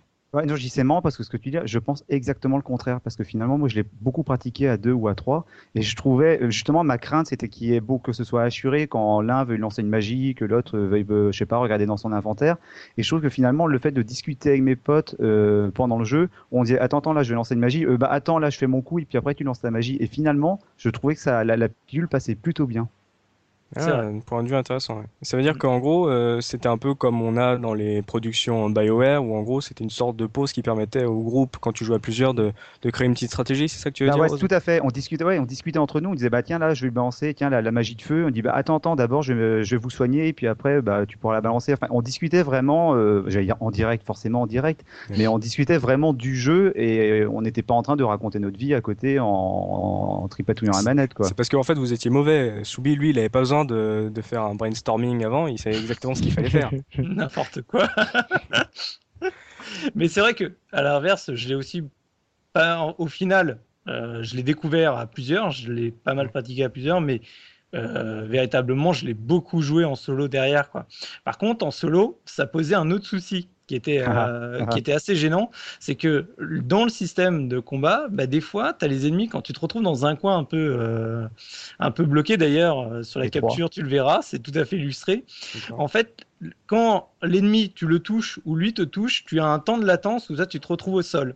Quand tu hmm. as un bon timing, en fait, tu peux même leur kicker au moment où il est au sol. Ça, le, quand il va se relever, il prendra les dégâts à ce moment-là. Sauf que ça le fait aussi sur ton personnage. Donc quand des fois tu te retrouves avec genre trois gnomes qui ont un boomerang, qui ils sont à, la moitié de la pièce, toi tu es dans le coin, et ils te lancent le boomerang, tu es au sol, tu vas pour te relever, mais il t'a remis un coup de boomerang, donc tu retombes au sol. Et tu, te fais violer. et tu te fais violer jusqu'à ce que mort s'en suive. Bah, c'est pour ça que Mika s'est fait troller au début du jeu. Oui, enfin, par, par, la fleur. Pardon. C'était un truc qui, qui arrivait souvent quand tu jouais tout seul. Parce que quand tu avais des potes, euh, les potes tout de suite euh, arrivaient sur les ennemis, les, les kickaient et ça te, ça te calmait. Alors que à la manette, quand tu étais tout seul, fallait appuyer sur Select pour changer de personnage, foncer, espérer pas louper ton coup parce que bah, sinon, euh, rebelote, l'autre y est retombé par terre. Et du coup, c'était quand même là plus difficile à gérer. Quoi. Tu veux dire que quand tu contrôlais pas les deux autres personnages, ils n'étaient pas assez intelligents pour te sortir de cette mouise? Bah, on va dire que l'IA de tes partenaires était pas du plus euh, du meilleur. Elle faisait le boulot, elle faisait le job quoi. Parce que j'ai quand même, j'ai quand même appris un truc, euh, je sais pas, vous allez me confirmer, tu pourrais me confirmer ça, Julien, c'est que parfois tes compagnons pouvaient être bloqués par un brin d'herbe, c'est ça? Ouais, non mais il y avait quelques petits bugs effectivement de collision euh, sur certaines zones et ou certains boss. Mhm. Euh, je me rappelle que ça m'est arrivé deux trois fois, bon, mais rien de vraiment très grave. Ah ça reste anecdotique. Je pense que ça m'est arrivé plus dans Skyrim que dans Secret of Mana. Ça. Le, problème du brin d'herbe, je pense que tu voulais dire, c'est qu'en en fait, ce qu'il faut voir dans Secret of Mana, c'est que les personnages euh, ne peuvent pas sortir de l'écran, les trois. Donc en gros, ce qui arrivait, c'est que quand toi, t'avançais un peu vite et que tu avais un de tes potes qui jouait pas du coup, enfin qui était géré par l'IA, qui tapait un ennemi, toi tu descendais et en fait lui, euh, au moment de te, te rejoindre, bah il, il, prenait pas le bon chemin et il se retrouvait bloqué parce qu'il voulait pas repartir en arrière et toi l'écran faisait qu'il pouvait plus repartir en arrière. Donc régulièrement, tu étais obligé de de remonter pour venir le chercher, quoi, lui dire viens, euh, je te prends la main et, on descend ensemble, quoi. Bon, après, c'était juste un petit euh, bug à payer. Enfin, c'est quand même nouveau de la part de Square d'avoir euh, osé laisser les deux autres personnages présents et qu'ils existent véritablement, qu'ils soient pas juste des fantômes, quoi. Oui, oui, mais c'était pas méchant, mais par mm. contre, il y avait un, lieu où tu pouvais te bloquer définitivement, tu étais obligé de reset, c'était dans le château de la sorcière. Il y avait un moment, si tu le prenais d'une certaine façon, bah, en fait, tu étais bloqué, tu pouvais plus, toi, ni repartir euh, en bas ou en haut, et tes potes non plus, et ce qui fait que tu étais, figé. Quoi. Ah, bah, ça arrive, hein. Ah oui, ça arrive. Hein, tu fais pas. Ah, c'est la vie. Hein. Bah, ah, pas, de bol. C'est pas grave. C'était pas marqué dans le guide. Attention, vous pouvez être bloqué. Mais euh, ouais, là, on a parlé de ses, compagnons et on a quand même pas mal évoqué le, multijoueur. Euh, est-ce que ce multijoueur c'était vraiment exactement la même histoire que, que le solo ou est-ce que ça pouvait permettre euh, à la façon de Square de un peu plus de gameplay, un peu plus de profondeur, peut-être des quêtes annexes qui s'intéressaient que en multijoueur? Bah effectivement, c'est ça qui était intéressant, c'est que c'est quand même le premier jeu, donc à l'époque de la Super Nintendo, qui, qui développait des DLC. Il y en a eu quatre que tu jouais en ligne. Euh, qui permettait, là j'aime bien ce moment de flou où tout le monde se fait mur, il est fou. Euh, bah non, non, c'était exactement la même histoire. Hein. Bah. et, nous, on, et nous on gobe tout quoi. Bah, c'est ça. Euh... Non, j'étais en train de me dire, merde, il y a un truc qui m'a vraiment échappé là, parce qu'il me raconte un truc que j'ai jamais vu. non, non, c'était exactement la même histoire. Finalement, on ratait rien, je veux dire, si t'étais. Euh, c'était vraiment. Et en plus, ce qui était bien, c'est que c'était du euh, drop-in, drop-out. Hein. C'est-à-dire que t'as ton pote qui arrive, euh, tu mets la manette, boum, il joue, quoi. et il part, clac, tu retires la manette et tu recontinues à jouer, tout pareil, quoi. Donc c'était bien ça, c'est le fait que ça soit aussi dynamique déjà dans le jeu et en plus pour accéder à, à ce mode multi, ça c'était vraiment cool ça. Ah ouais. Euh, et, moi j'ai une petite question parce que moi ce qui m'a euh, plutôt euh, emballé dans l'idée de jouer à ce jeu, c'est justement le côté coop et j'aimerais savoir si le jeu vraiment il prend toute son ampleur des jouer à plusieurs ou c'est juste une petite on va dire un petit truc en plus mais quelconque. Ah, pour moi, ça prenait vraiment une autre dimension quand tu jouais à plusieurs. Mais j'ai envie de dire, Aujourd'hui, quand justement tu fais du coop à la chaîne, du multi à la chaîne, ça peut te sembler anecdotique, mais à l'époque, Bien sûr. non, justement, non, au contraire. À l'époque, ouais, ça, ça devait être fabuleux, quoi. Voilà, c'était, tu faisais pas du versus, tu faisais du coop, quoi. Mais du vrai, euh, comme mon. C'est le premier jeu de la Super Nintendo qui était jouable à 3. Hein. Hmm. Il me semble, hein, oui. pas de donc. Euh, c'était vraiment un, un, temps fort de l'histoire de cette console. Puis pas sur n'importe quel genre aussi, parce que bon, déjà que la Super Nintendo a eu du mal au mode de joueur sur les, les beat'em up. Donc euh, c'est bien d'avoir tenté ça sur un, action RPG. Donc euh, c'est vrai que l'impression de vivre une aventure, un voyage euh, sur la longueur avec ses potes, ça devait être vraiment extra, surtout avec le, le plug and play instauré par Square. Ouais, moi j'y jouais à, beaucoup à deux avec mon cousin et c'est vrai que ça apportait vraiment une dimension supplémentaire parce que tu te faisais de la propre, ta propre stratégie. Moi je me rappelle, mon cousin, moi, moi j'étais le héros donc j'avais que mon épée. Mmh. Euh, donc je chargeais mon, mon, mon épée et j'avais mon cousin qui avait des magies, euh, j'étais super jaloux d'ailleurs, euh, destructrices et tout. Et donc lui il balançait de la magie à fond pendant que moi je chargeais. Du coup il me disait ça y est, tu peux y aller. Euh, enfin, tu vois, on, on, se faisait comme ça nos, nos petites tactiques et, et, ça apportait vraiment du, un, un grand plus, je trouve. Ouais. Mika, toi qui as raté ce, jeu, maintenant que tu vois à peu près euh, toute la profondeur, est-ce que ça te fait plus peur que quand tu as commencé l'émission ou est-ce que tu te dis encore plus que tu as raté un très grand jeu? Carrément, quoi, parce que je suis en train d'essayer de faire un parallèle en disant est-ce que Zelda en coop ça aurait été sympa, mais, je pense que pour un Zelda, ça aurait été plutôt quelconque. Mais euh, là, je me dis que. En plus, je, suis très, très, très friand des jeux coop. Je trouve que c'est ce qui manque euh, cruellement. Euh, on parle beaucoup de jeux multi. Mais moi, finalement, je préfère des, des histoires classiques avec vraiment quand as un mec qui peut jouer en coop avec toi. Ça, pour moi, ça, ça, ça change complètement le jeu. Alors, je me dis que ce genre de jeu, vu le potentiel que j'ai entreaperçu, parce que c'est pas avec mes deux heures de jeu que j'ai dû voir grand chose, et encore quand je dis deux heures, je suis gentil. Euh, euh, parce que moi, à part avoir euh, tué du, champignon qui ressemblait à Toad et des lapins crétins qui m'ont shooté, j'ai pas vu grand chose au final. Quoi. mais je me dis, putain, mais en, pote, enfin, je me dis, en plus, bon, comme vous le savez, bon, c'est pas, c'est le, le, mal, mais j'avais à peu près accès à tous les jeux qui se faisaient à l'époque. Et euh, aujourd'hui, je m'explique toujours pas. En plus, je jouais toujours avec des copains. Enfin, il y avait toutes les conditions. évidemment, comme euh, j'avais les Bomberman et compagnie, j'avais le, duplicateur de manette, le multitab. Mmh. Euh, je m'interroge encore aujourd'hui pourquoi? Bah, je, suis passé à côté. Peut-être parce que il y avait peut-être trois petites lettres qui me faisaient déjà flipper à l'époque. Et, et, et, je, pourtant j'ai joué à Final 7, etc. Et, et euh, ouais, je pense, je pense sincèrement. En plus, moi, je suis vraiment friand des graphismes euh, vraiment 2D comme ça. Et je pense que euh, vu le gameplay, il a l'air entre guillemets abordable. Ça fait, ça fait moins, ça pète de partout et je, pense que je, vais réellement y jouer. Quoi. avec Soubi, on va essayer de se bloquer un truc. Quoi. Mais euh, le fait que tu n'en aies euh, pas vraiment euh, pas entendu parler, mais que ça t'ait pas titillé à l'époque, ça veut dire quoi? Que la réception française n'était pas exceptionnelle, que c'était un peu sous, un peu discret comme sortie en Bah écoute, je t'avouerais qu'à l'époque, moi je jouais à Bomberman, comme je l'ai dit, exclusif. je te parle en, multi ou en coop. Hein. des trucs de Voilà. Et au-delà de ça, je me souviens pas avoir vraiment scotché des jeux, euh, on va dire, à grande aventure, quoi. En tout cas avec des copains. Donc c'est peut-être la mentalité du moment, quoi.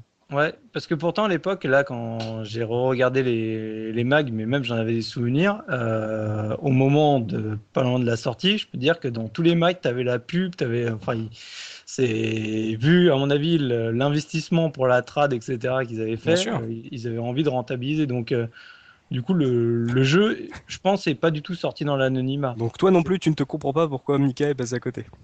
oui, voilà. Et Julien? Jacques Seguela l'a dit, hein, si à 30 ans euh, tu n'as pas joué à Secret of Mana, tu as raté ta vie. pour les montres, je pensais que pour les montres, ce serait plutôt Chrono Trigger. Oh, c'est beau. Je, te je ne te buzzerai pas pour celle-là. Ah non, non, elle était pas mal. Mais, mais, à la défense, à la décharge de ceux qui sont peut-être passés à côté à cette époque-là, je crois que le jeu était un peu cher aussi parce que euh, c'était un jeu assez volumineux pour l'époque. Il y avait eu la traduction, blablabli, blablabla. Mhm. Ça devait clairement pas être un jeu euh, d'entrée de gamme Super Nintendo. Il devait être à 450 ou 500 francs de l'époque. Un demi-rein demi dans la monnaie de l'époque.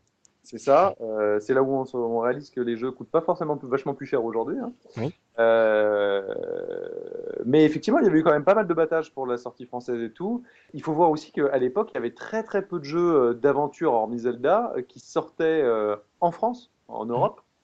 traduits encore moins. Mmh. Donc c'était des genres qui étaient assez sous-peu représentés et donc pas très connus, etc. Mmh. Et que, pour être vraiment tout à fait honnête, hein, la vraie explosion de ce genre euh, en France, on va dire grand public. Hein. Bien évidemment, il y en avait plein qui y jouaient, vous comme moi, etc. Mais sur un plus grand public, c'est l'arrivée de Final Fantasy VII et il faudra attendre euh, la, PlayStation. Hein. Avant, ça des petits essais. Euh, pour revenir à la sortie française, euh, moi je me rappelle que tous les magazines en faisaient, mais limite le saint graal vidéoludique. C'était vraiment, enfin, j'ai l'impression que Nintendo a vraiment mis le paquet sur la, sortie du jeu en, France, comme euh, comme tu l'as dit, Julien. Il y a le fait que ce soit un des rares jeux qui était en français, mais moi je me rappelle dans la campagne de pub, il y avait également un argument qui était pour moi l'argument massu, c'était la durée de vie. Je, je crois qu'il disait plus de 50 heures de jeu. Euh, pour, pour l'histoire. Et moi, à l'époque, mais ça me faisait rêver quand je voyais ça. Bah, bah voilà, bah, c'est pour ça que j'y ai pas joué alors. Ça y est, on a, on a notre réponse, les enfants. C'est trop long. Parce que ça, me faisait peur, quoi.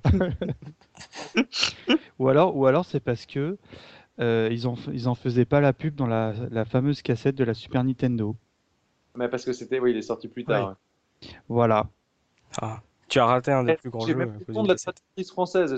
Elle s'appelle Véronique Chantel. Oui.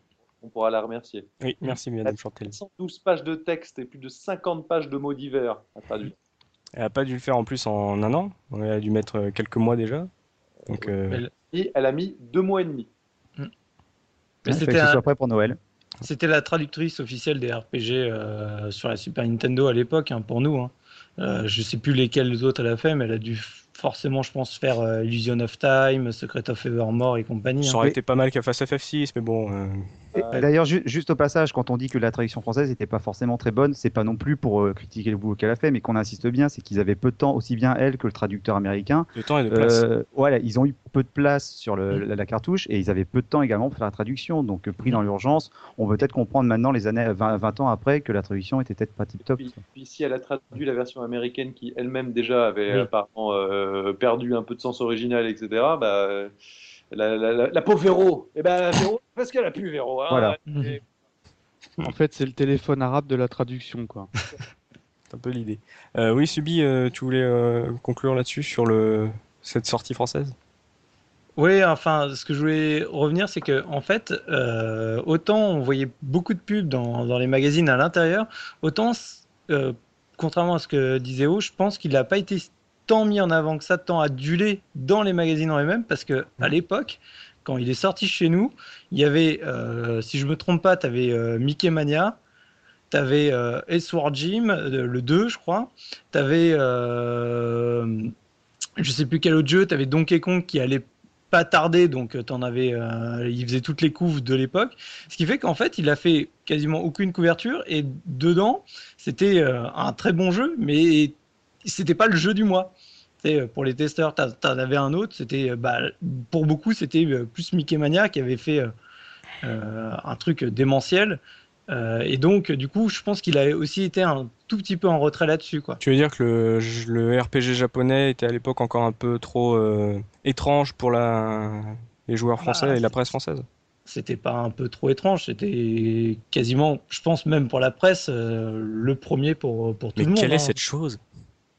Moi, moi euh, curieusement, parce que je suis en train de creuser un peu, parce que j'ai toujours été fan de pubs, de machin, euh, et euh, je me souviens vraiment pas de la, de la, on va dire, de la campagne pub. En revanche, je, curieusement, quand on parle de Secret of Mana, moi, j'ai tout de suite le, le, guide qui me revient en tête. Alors, je me demande si c'est parce que aujourd'hui il est collector, si c'est parce que euh, c'était vraiment, on va dire, le truc indispensable quand t'achetais le jeu. Je, je, je, je saurais pas vous expliquer pour, pourquoi, mais euh, là tout de suite en parlant de Secret of Mana, bah, euh, je pense à ce guide qui, qui a probablement dû sortir en même temps que le jeu, mais euh, il qui est était en vendu plus avec. de qualité, je crois en plus quoi. Il ah, était il était vendu vendu avec. avec. Ah bah voilà. en fait, c'est pour ça. il, il était dans le blister euh, rigide derrière la, la boîte du jeu. Il y en D'où a le, six. D'où le prix, comme a dit Julien. Ouais, il y en a six qui sont sortis comme ça avec un guide et comme par hasard, il me manque les deux plus importants, c'est-à-dire Super Metroid et Secret of Mana. Oh. Mais tu les retrouves un jour. Je, je fais un appel si une âme généreuse et un peu suicidaire a envie de me céder euh, son guide Secret of Mana ou. euh, Mais ou bien Super sûr, fais Metroid, du euh, racolage sur, sur notre antenne, tu as raison. Je te le trouverai en brocante, t'inquiète pas. oh, oh là. Messieurs, restons à peu près dans le sujet quand même. Euh, étant donné qu'on a Julien Chiez dans notre émission, on ne peut pas ne pas parler de musique et encore moins dans un jeu tel que Secret of Mana. C'est pour ça qu'on regarde ça un peu euh, pour la fin, qu'on a mis le gameplay avant. Euh, Julien, est-ce que tu pourrais me parler de, de cette musique qui t'a fait euh, tant rêver? C'est quelque chose d'assez incroyable. Moi, franchement, ça a été une rencontre euh, folle. Il faut bien se rendre compte qu'à cette époque-là, il n'y a, pas Internet. hein. Mm. C'est vraiment les tout balbutiements pour déjà ceux qui, pour les informaticiens, etc. Donc pour le grand public, et en tout cas moi, clairement, je l'ai pas. Euh, et donc, euh, quand tu aimes quelque chose, bah, il faut vraiment y aller pour se renseigner et découvrir. Donc, euh, le compositeur, euh, avant de découvrir ne serait-ce que son nom, Hiroki Kikuta, euh, il m'a fallu du temps. Mais sauf que je découvrais à cette époque-là euh, vraiment mon, mon- mon amour inconditionnel pour les musiques euh, de jeux vidéo, en tout cas de ce style-là. Et j'avais mon lecteur enregistreur de cassettes et je me faisais des, des runs entiers où en fait je jouais pas, je me mettais dans un angle, j'évitais les combats pour pas qu'il y ait de son euh, de bruitage et j'enregistrais les musiques les unes après les autres. C'est pas vrai. je château, le thème, mais en boucle. Je l'ai fait avec Final Fantasy VI, etc. je l'ai fait avec plein, plein de jeux, dont Secret of Mana. Et, puis surtout, j'avais vu dans le dans le, le, le, booklet, enfin pas le booklet, euh, oui, si, le booklet. Le guide, ouais. Le guide, non, pas dans le guide, dans la notice, voilà. Ah Secret of Mana, donc US, la même version. À la toute fin, il y avait un super numéro de téléphone, etc. Donc bien sûr américain. Et je mm. vois un CD de, des musiques. Et là, je fais donc, ça existe. Mais sauf qu'à l'époque, bah, ça existe, sauf que moi, jamais je l'aurais, puisque je ne vais pas appeler le numéro américain, ils me l'enverront jamais, euh, j'ai 13 ans, enfin voilà. Bon. Donc, je faisais mes cassettes vidéo, euh, euh cassettes audio. Mm. Puis, euh, j'ai grandi, j'ai grandi, j'ai grandi, puis j'ai découvert que bah, ces CD-là, on pouvait les importer et tout, donc je commençais à me faire une collection de ouf.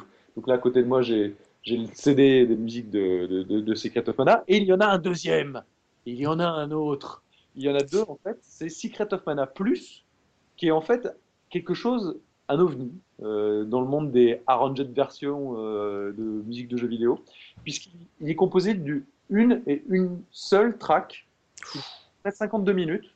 Donc ça veut dire que si, tu préfères à partir de 16 minutes, bah, tu avances à 16 minutes. Hein. Et c'est un truc de barjo malade. Ça veut dire que c'est un truc expérimental. Ça commence, je crois, avec des bruits de téléphone, euh, d'imprimante, de, de tout et n'importe quoi, de musique mystique, de chœur, enfin, c'est un méga mix euh, barré. Un peu à l'image des dernières musiques d'ailleurs, on en parlait tout à l'heure rapidement euh, contre les derniers boss et tout, c'est euh, expérimental quoi. on est plus mm. tout mm. un peu orchestral, genre musique, action, etc. Et, et ce, quand même, ce monsieur Hiroki Kikuta, qui plus tard fera sa propre boîte, hein, Sacknote, et fera un jeu que. Kudelka. Kudelka, voilà, qui m'a plutôt plu euh, d'ailleurs, même s'il avait plein de défauts. Bah, il, avait fait aussi cette musique assez, assez bonne aussi. Et alors, une autre, véritablement, si vous avez l'occasion, euh, allez la chercher, euh, c'est Sokaigi. C'est un autre jeu de Square. Alors là, ça n'a rien à voir, c'est un jeu d'action avec des ninjas un peu mystiques et compagnie. Le hmm. jeu, on parlait, je le connais pas très bien, mais alors la musique, elle est incroyable. Et surtout, euh, là, c'est plus du synthé euh, Super Nintendo, c'est euh, vraiment avec des vrais instruments live et tout. Mais on reconnaît totament le style de Secret of Mana plusieurs années après, mais avec des vrais instruments. Et, c'est vraiment un truc fou. Moi, cette musique-là, je la trouve mais cultime. Et une fois de plus, je reviens à cet écran titre qui mm. s'ouvre avec les trois personnages en train de, regarder au pied de l'arbre de mana. Mm. Le flamant rose qui passe et le titre qui se met et cette montée en puissance c'est à mon sens l'un des plus beaux thèmes du jeu vidéo encore aujourd'hui. Tu confirmes, Subi? Ouais, bah, je confirme. Moi, je rejoins complètement Julien là-dessus. Quand je lance Secret of Mana, déjà, euh, je ne zappe jamais l'écran d'intro et j'ai les poils qui se dressent à chaque fois. Hein. C'est pour moi ce thème. De départ d'écran, il est mais absolument extraordinaire. Et, moi, je trouve, je trouve ça énorme qu'ils arrivent à, à refaire une, sortir une sorte de Enfin, euh, avec les contraintes techniques de la, Super Nintendo, bon, qui avait quand même un bon. Euh, voilà, il était quand même pas mal armé niveau son. Hein. Mm. Ouais, mais bon, on reste sur de la 16 bits, c'était quand même limité, mais euh, c'est vrai que se faire sortir, on va dire, des sentiments par la musique avec ces contraintes techniques, je trouve ça fou quand même. Quoi. Je pense que les, les mêmes, les mêmes titres avec, bon, comme disait Julien, avec des vrais instruments, avec un vrai orchestre et tout, euh, ça, ça, doit être vraiment sympathique. Je serais curieux d'écouter ça, quoi. Eh bah, eh bah écoute, eh, on, est fou ou on n'est pas fou? Symphonie. Allons-y. Écoute. Un extrait. Allez, c'est parti. on dirait des dauphins.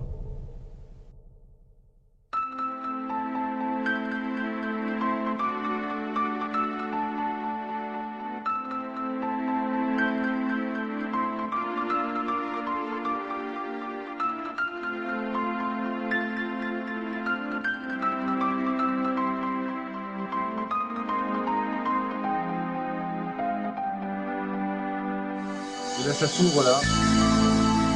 Et là on découvre l'arbre de mana.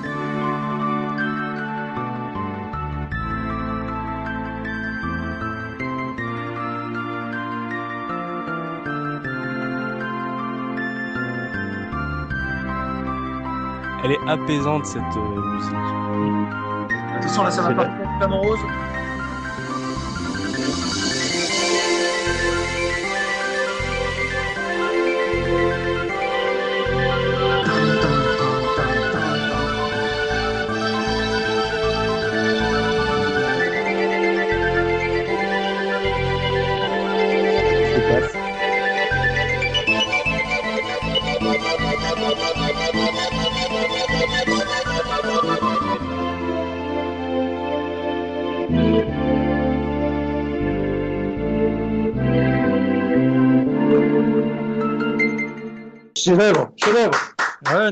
Non, non, ce, ah. ce son est absolument superbe. C'était une de tes cassettes?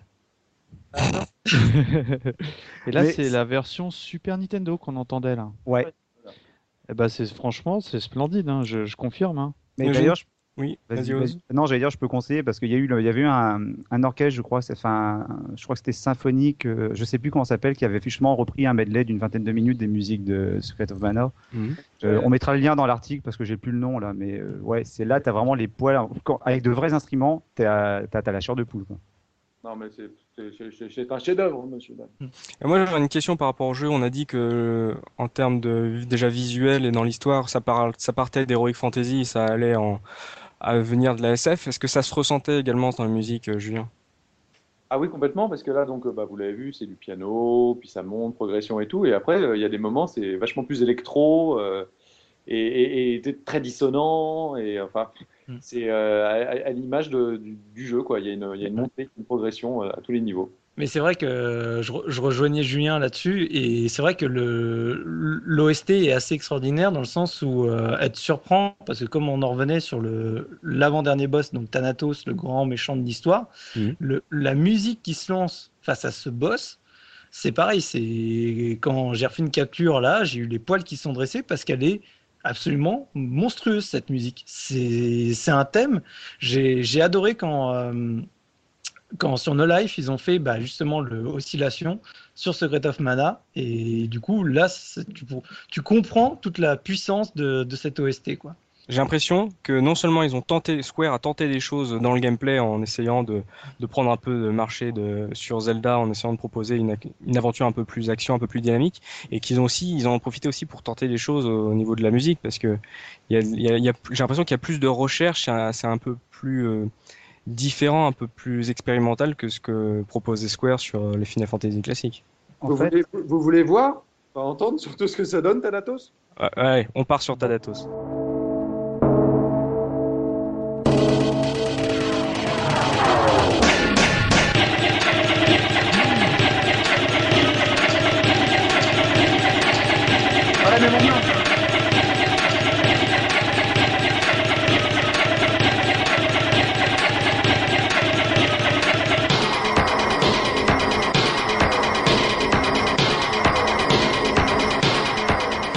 Ça continue Mon Dieu. Et là, c'est sur le dernier boss, c'est ça? Avant-dernier. L'avant-dernier, l'avant-dernier, ouais.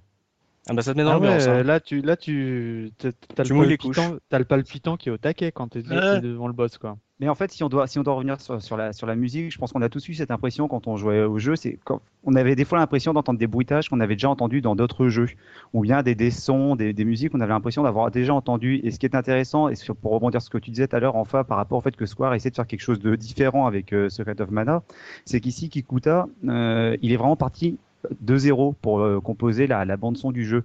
Parce que ce qu'il faut savoir, c'est que souvent, lorsque les, les, les, gens développaient pour la Super Nintendo, Nintendo proposait des samples qui étaient déjà tout faits pour la, pour la console, pour les jeux. Et en fait, Kikuta, il a refusé ça. Il a préféré justement tout créer, les musiques et les bruitages. Et c'est peut-être un des facteurs qui fait que la, la, la bande son de Secret of Mana est vraiment différente de tout ce qu'on peut entendre. Alors, on a parlé de la mélodie de toutes ces mélodies et en particulier de la mélodie d'introduction du jeu. On a entendu là qu'il y a d'autres mélodies qui sont beaucoup plus saccadées. C'est même plus vraiment des mélodies, quoi. C'est des, des, ambiances avec beaucoup de percussions. Et ça, on l'explique également par le passif de, de Kikuta parce que lui, il n'a pas, il a pas une formation musicale à la base. Le mec, il a fait euh, des études en théologie, en psychologie.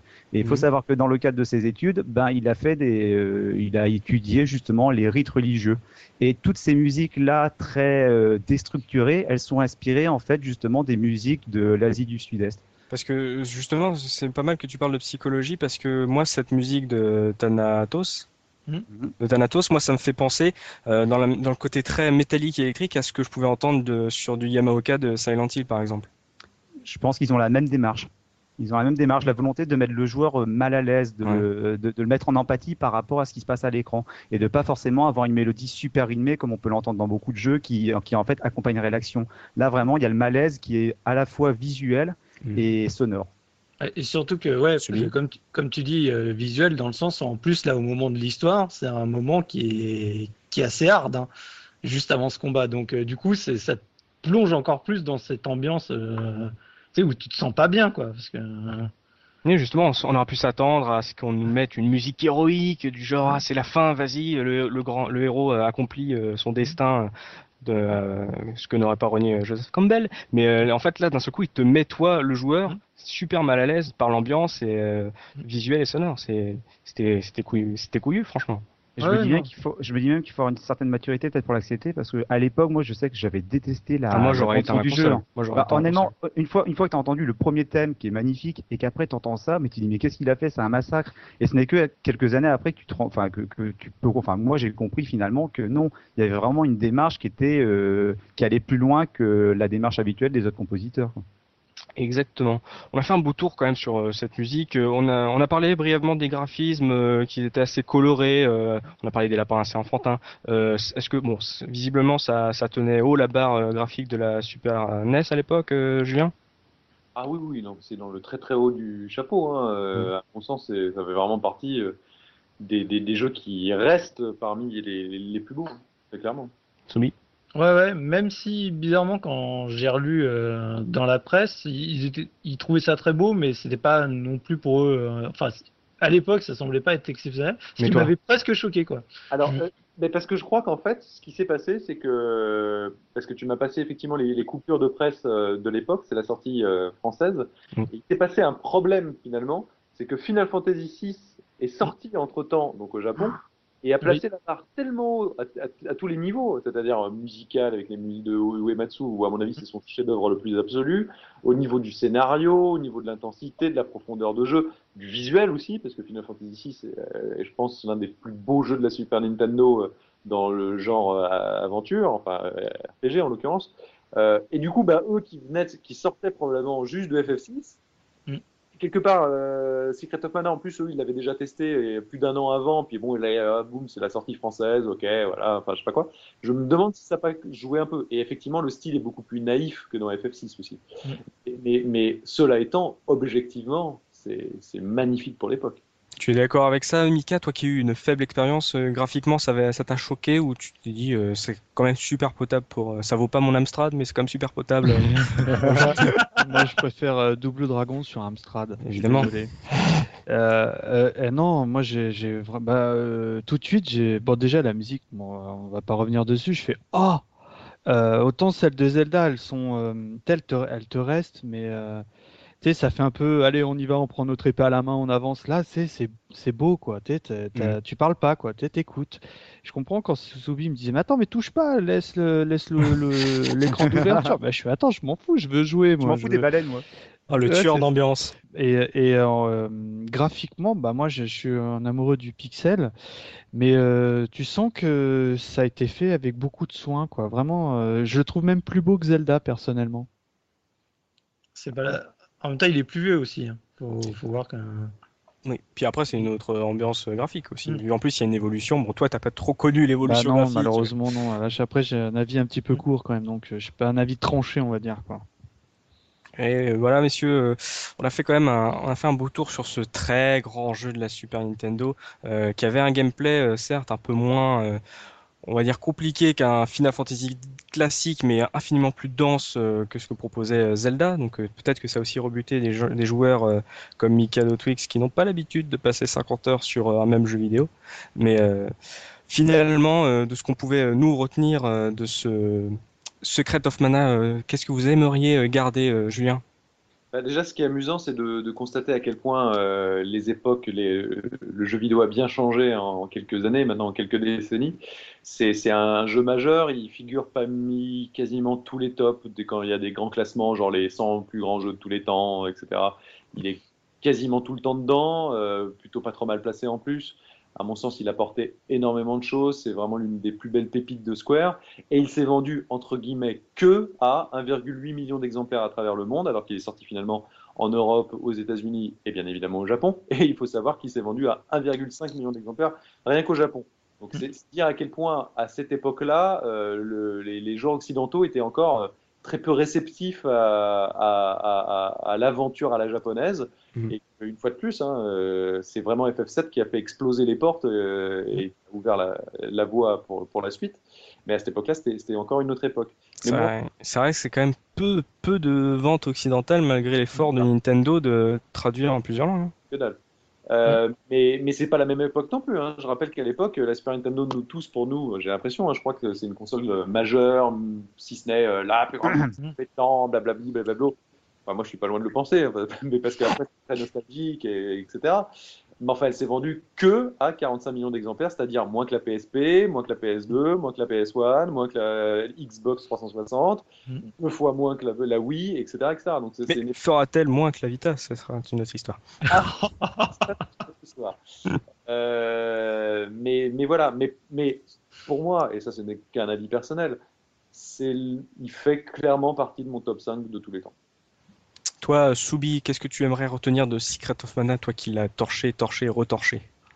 Ah bah, moi, comme je l'ai dit au tout début, moi, ce que j'en tiens, c'est que c'est grâce à lui que j'ai eu envie après de me plonger dans les JRPG, quoi. C'est lui qui m'a donné envie, ce goût de, de l'aventure euh, comptée euh, absolument superbe. Et après, moi, j'étais en vrai euh, manque. Après Secret of Mana, je chassais tous les, tous les JRPG que je pouvais trouver, quoi. C'était vraiment jusqu'à ce que j'arrive à Chrono. Et une mm. fois que j'ai eu Chrono, c'est bon, je pouvais, euh, je pouvais mourir tranquille. Euh. Tu t'es fait dépuceler en fait. Ah oui, par Secret of Mana, clairement. tu peux utiliser le terme. Hein. Mais, ça me touche ce que dit euh, Soubi parce que je crois que je suis à peu près dans le même état d'esprit. Et après, j'étais effectivement comme un mort de faim à, chercher ce genre d'expérience parce que c'est un jeu qui m'a vraiment touché au plus profond de moi. C'est un jeu qui m'a ému visuellement, au niveau de, de, de, ce qui s'est passé, de, de l'époque de ma vie, du plaisir que j'y ai pris, de la musique qui m'a ensorcelé et qui effectivement m'a amené à, à, à, à, chercher. Moi, mes parents euh, refusaient, quelque part, euh, je leur en veux pas aujourd'hui, mm. mais euh, que tout ce qui était jeu de baston et compagnie, combattants de rue, ils voulaient pas, quoi, tu vois. Donc, mm. donc, par contre, ça, ce genre de jeu, j'avais le droit. Euh, et c'est ce qui m'a amené au bout du compte à, à, jouer à Final Fantasy VI quelques années après. Et c'est Final Fantasy VI qui a définitivement fait que dans ma vie, il y a eu un tournant et où j'ai fait, mais je veux que le jeu vidéo soit mon métier. Et donc, quelque part, si aujourd'hui je suis en train de vous parler, c'est bah, peut-être que la petite graine originale, euh, initiale, euh, entre autres, euh, elle, bah, je le dois aussi un peu à Secret of Mana. Donc, vous vous rendez compte que si nous, on vous parle aujourd'hui, c'est un peu grâce à Julien Chiez, et que si Julien Chiez nous parle aujourd'hui, c'est un peu grâce à Secret of Mana. Donc on peut remercier nous aussi Secret of Mana, parce que sinon il n'y aurait pas eu Julien Chiez sur gameblog.fr, il n'y aurait pas eu la case rétro. Et puis je trouve que parler de, de graines, et puis pour un fan de jardinage comme toi, Julien Chiez, c'est beau, c'est beau.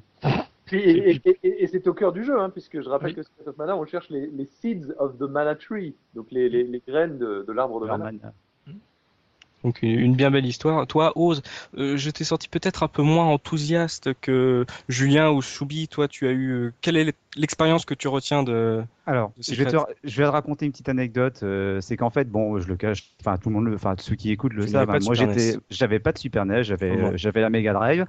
j'étais très content de cette console. Mais voilà, Secret of Mana, c'est avec Donkey Kong Country le, le jeu qui m'a fait vraiment mais jalouser mes, mes potes qui étaient fans de qui avait la Super NES. Pour et pour dire, je comprends, mais euh, vas-y, continue. Oui. Voilà. Mais après, pour dire à quel point le jeu m'a marqué, parce qu'à l'époque, je ne le pratiquais que en coop avec euh, chez les potes, et comme je l'ai dit au début de l'émission, j'avais du mal à, connaître, à comprendre les ressorts, enfin les, les aboutissants du, du jeu et de l'histoire. véritablement dedans, quoi. Si bien que plusieurs années après, euh, donc euh, quand j'étais étudiant, à une époque où j'avais complètement laissé tomber euh, le jeu vidéo, je me rappelle qu'à la rentrée à la fac commençait le début octobre et j'avais un mois de septembre à tuer. Et je ne sais pas pour quelle raison, j'ai demandé à un pote de me prêter sa Super NES et ses jeux. Et le seul jeu que je me suis fait, c'est Secret of Mana. Donc on rappelle le, le crack de l'envie de Professeur O, ça se datait à l'époque de la PlayStation, non? Ouais, bah tu, tu peux mettre entre de la PlayStation jusqu'à la fin de la PlayStation 2. Donc euh, tu t'es donc en fait euh, à ce moment-là tu tu t'es dit tiens j'ai envie de replonger un peu euh, dans le jeu vidéo de, de mon je, tendre je, voilà je sais pas l'expliquer mais voilà j'ai demandé à me prêter une Super NES et du coup j'ai fait j'ai fait avec un grand plaisir mm. Secret of Mana.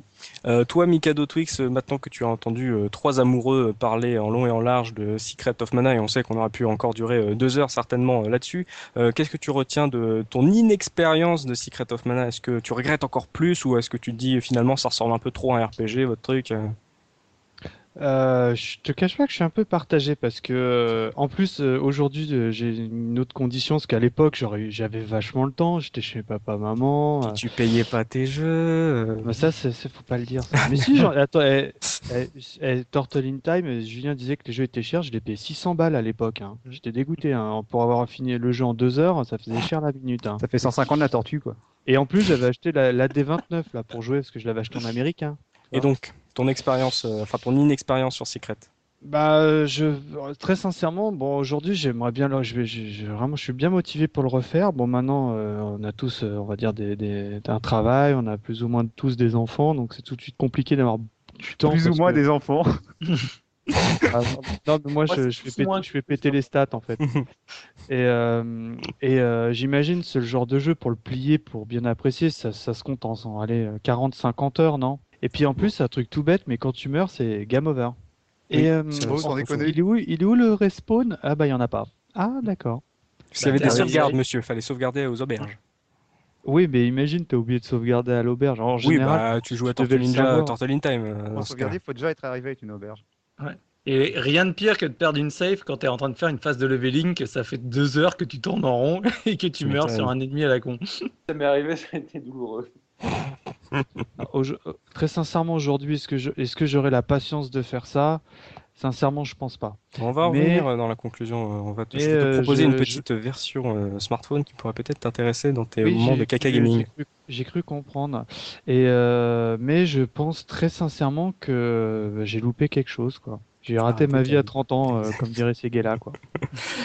Comme d'habitude, euh, Soubi va nous proposer euh, les, la revue de presse, ce que pensait la presse de Secret of Mana à cette époque. Subi, qu'est-ce que tu peux me proposer? Alors j'ai différents tests. du coup, j'ai retrouvé Joypad, j'ai retrouvé Player One, mhm. J'ai retrouvé aussi euh, donc Super Power et, euh, Ouais, et Nintendo Player. Et malheureusement, j'ai pas pu avoir console plus. Euh, le numéro, il est pas sur un Abandonware Magazine de, de, sa sortie. Donc le test de, de Joypad donc est signé par Greg et, et, TSR du coup. Mmh.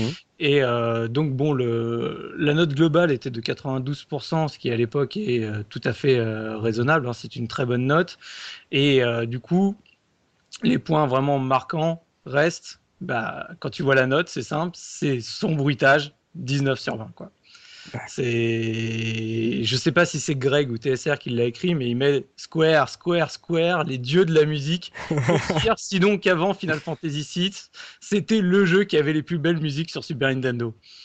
Euh, je pense que là-dessus, euh, Julien ne pourra que être d'accord. Mais ah voilà, quoi, c'est ce qui sort vraiment, c'est une nouvelle fois, c'est les musiques, le, ce qui fait quasiment tout le jeu. Quoi. Le, reste, animation, graphisme, tout ça, c'est très bien, c'est des bonnes notes, mais ce qui ressort véritablement, c'est la musique. C'est un peu comme nous, quand tu regardes, nous, on a beaucoup parlé euh, bon, du gameplay, euh, certes, mais euh, plus de la musique que des animations ou des graphismes. C'est la musique, visiblement, qui a porté un peu plus le, sentiment nostalgique qu'on a eu ce soir. Hein. Mm. Et du coup, il y a, y a, deux points dans, dans, le test de Joypad que je trouve euh, vachement intéressant. C'est du coup, euh, dans les comparatifs, et ça c'est le cas dans, dans, pas mal de tests, c'est qu'ils comparaient bah, majoritairement à Zelda 3 euh, de l'époque. Mm. C'est Ils ne citeront jamais d'autres RPG. C'est à chaque fois, le, finalement, l'étalon de référence, c'est Zelda 3. Et du coup, bah, ce qui ressort dans les, toujours les plus, c'est bah, un Zelda pour trois joueurs. C'est se dire, bah voilà, c'est Zelda, mais on se le fait avec les potes, et c'est ça aussi qui est, qui est extraordinaire. C'est vachement raccourci comme expérience quand même. Hein. ouais, mais. Et du coup, le dernier point qui est assez rigolo aujourd'hui avec, euh, avec le recul, c'est que dans le petit avis de Greg euh, qui donne, il, il, dit une phrase qui est, je pense, prête à sourire aujourd'hui, même si je pense qu'à l'époque elle était vraie. C'est il dit, il est bien traduit. Et je pense qu'aujourd'hui, les gens savent à quel point, bon, la traduction justement de Véronique Chantel, bah, comme elle est basée sur la version américaine, il y a quand même des passages assez rigolos quand tu les lis, notamment dans les noms des personnages hôtes, avec le mythique euh, parmi les sbires de Thanatos, enfin de l'empereur, on va dire. Tu as Schwarzy et Rambo quand même, qui est quand même extraordinaire dans, dans les trades. As, par exemple, un des Holmes que tu portes, c'est Kepi. T'as des trucs comme ça qui sont assez, euh, assez rigolos. C'est de l'adaptation. Oui, mais je pense que ce que voulait dire Greg à l'époque, c'est que contrairement finalement à, masse de jeux qu'on avait, on avait une traduction française qui te permettait quand même vraiment de bien comprendre le scénar. Donc, ok, elle n'est pas hyper fidèle par rapport à la version japonaise, mais en tout cas, ça te permettait vraiment de profiter au mieux du jeu. Quoi. Oui, il y a une sorte de soulagement de se dire oh, enfin, on a une traduction qui est quand mm. même à peu près potable. Oui. Et donc, euh, Juste, euh, je ne vais pas rentrer dans les détails de tous les autres tests, puisque en soi, c'est toujours à peu près la même chose qui ressort. Par contre, ce que j'avais trouvé euh, assez impressionnant quand je suis retombé dessus, c'est que du coup, le test dans Nintendo Player, c'est même plus un test, c'est quasiment euh, un mini-guide, justement, parce que le test fait, je crois, plus de 10 pages ce qui est euh, rarissime euh, à l'époque, puisque la plupart, ils étaient sur deux ou trois pages consacrées euh, mmh. à Secret of Mana. Et donc là, ouais, on a neuf pages en tout sur le jeu, avec, bah, du coup, même justement, on a en photo Véronique Chantel dedans, où mmh. il t'explique un peu ce qu'elle a vécu avec les traductions, il t'explique les différentes armes, machin. Enfin, ils vont très très loin dans le test. Presque un dossier, en fait. Ouais. Et donc, là... je viens. Oui, non, juste parce que je suis en train de le regarder en même temps, justement, le Nintendo Power, et je, Player, et je, je, remarque un truc qu'on n'a pas dit aussi, c'est, c'est la taille, le gigantisme des boss visuellement. Pour l'époque, c'était fou. Mmh. C'est-à-dire qu'il y en a qui font quasiment l'intégralité de l'écran. Il y a des dragons avec des queues euh, incroyables, même Thanato, je ne me rappelais pas qu'il était aussi grand en fait. Mais ils sont gigantesques. Et ça, pour l'époque, c'était inédit, si je dis pas de bêtises. Comme on dit dans la cassette, c'est la Super Nintendo. et, même, le dernier boss, donc euh, bon, on regardera la surprise, mais, mais il arrivait avec euh, des effets de mode 7, de zoom et tout, et là, lui, par contre, il fait tout l'écran. il est gigantesque. Et, ça, ça a contribué quand même vachement, je trouve, euh, à ce côté un peu complètement unique et fou de, de, ce jeu-là. Sans, sans, oublier aussi un dernier détail qu'on on est passé très rapidement aussi, c'est les moyens de transport avec Flammy le dragon. Euh, qui était avec un mode 7 euh, complètement dingue. Ou les canons. Ou les frères canons. Les, frères canons. Et donc, juste pour terminer la, revue de presse euh, de mon côté, le, finalement, celui qui a donné la meilleure note de tous ceux que j'ai trouvé, c'était bah, justement Player One, qui lui, dans le test, tu sens vraiment que ça a été l'énorme kiff. Il a 98% d'intérêt. C'est le test de, qui? Alors c'est, alors je connais pas, c'était Steph Le Flou et Milouz. Et donc là, on a vraiment bah, une nouvelle fois la musique qui touche à 97%, mais voilà, c'est le premier test à dire vraiment en note globale du jeu, c'est euh, une tuerie, c'est euh, le hit euh, de ce mois-ci, quoi, à 98%. Et donc, bah, moi, je voulais justement poser la question un peu à, à Julien, c'était de savoir qu'est-ce que ça te fait quand tu revois bah, justement les tests de l'époque, tout en papier, et comment ça, justement, l'évolution par rapport à, bah, l'arrivée d'Internet, la manière d'aborder les tests.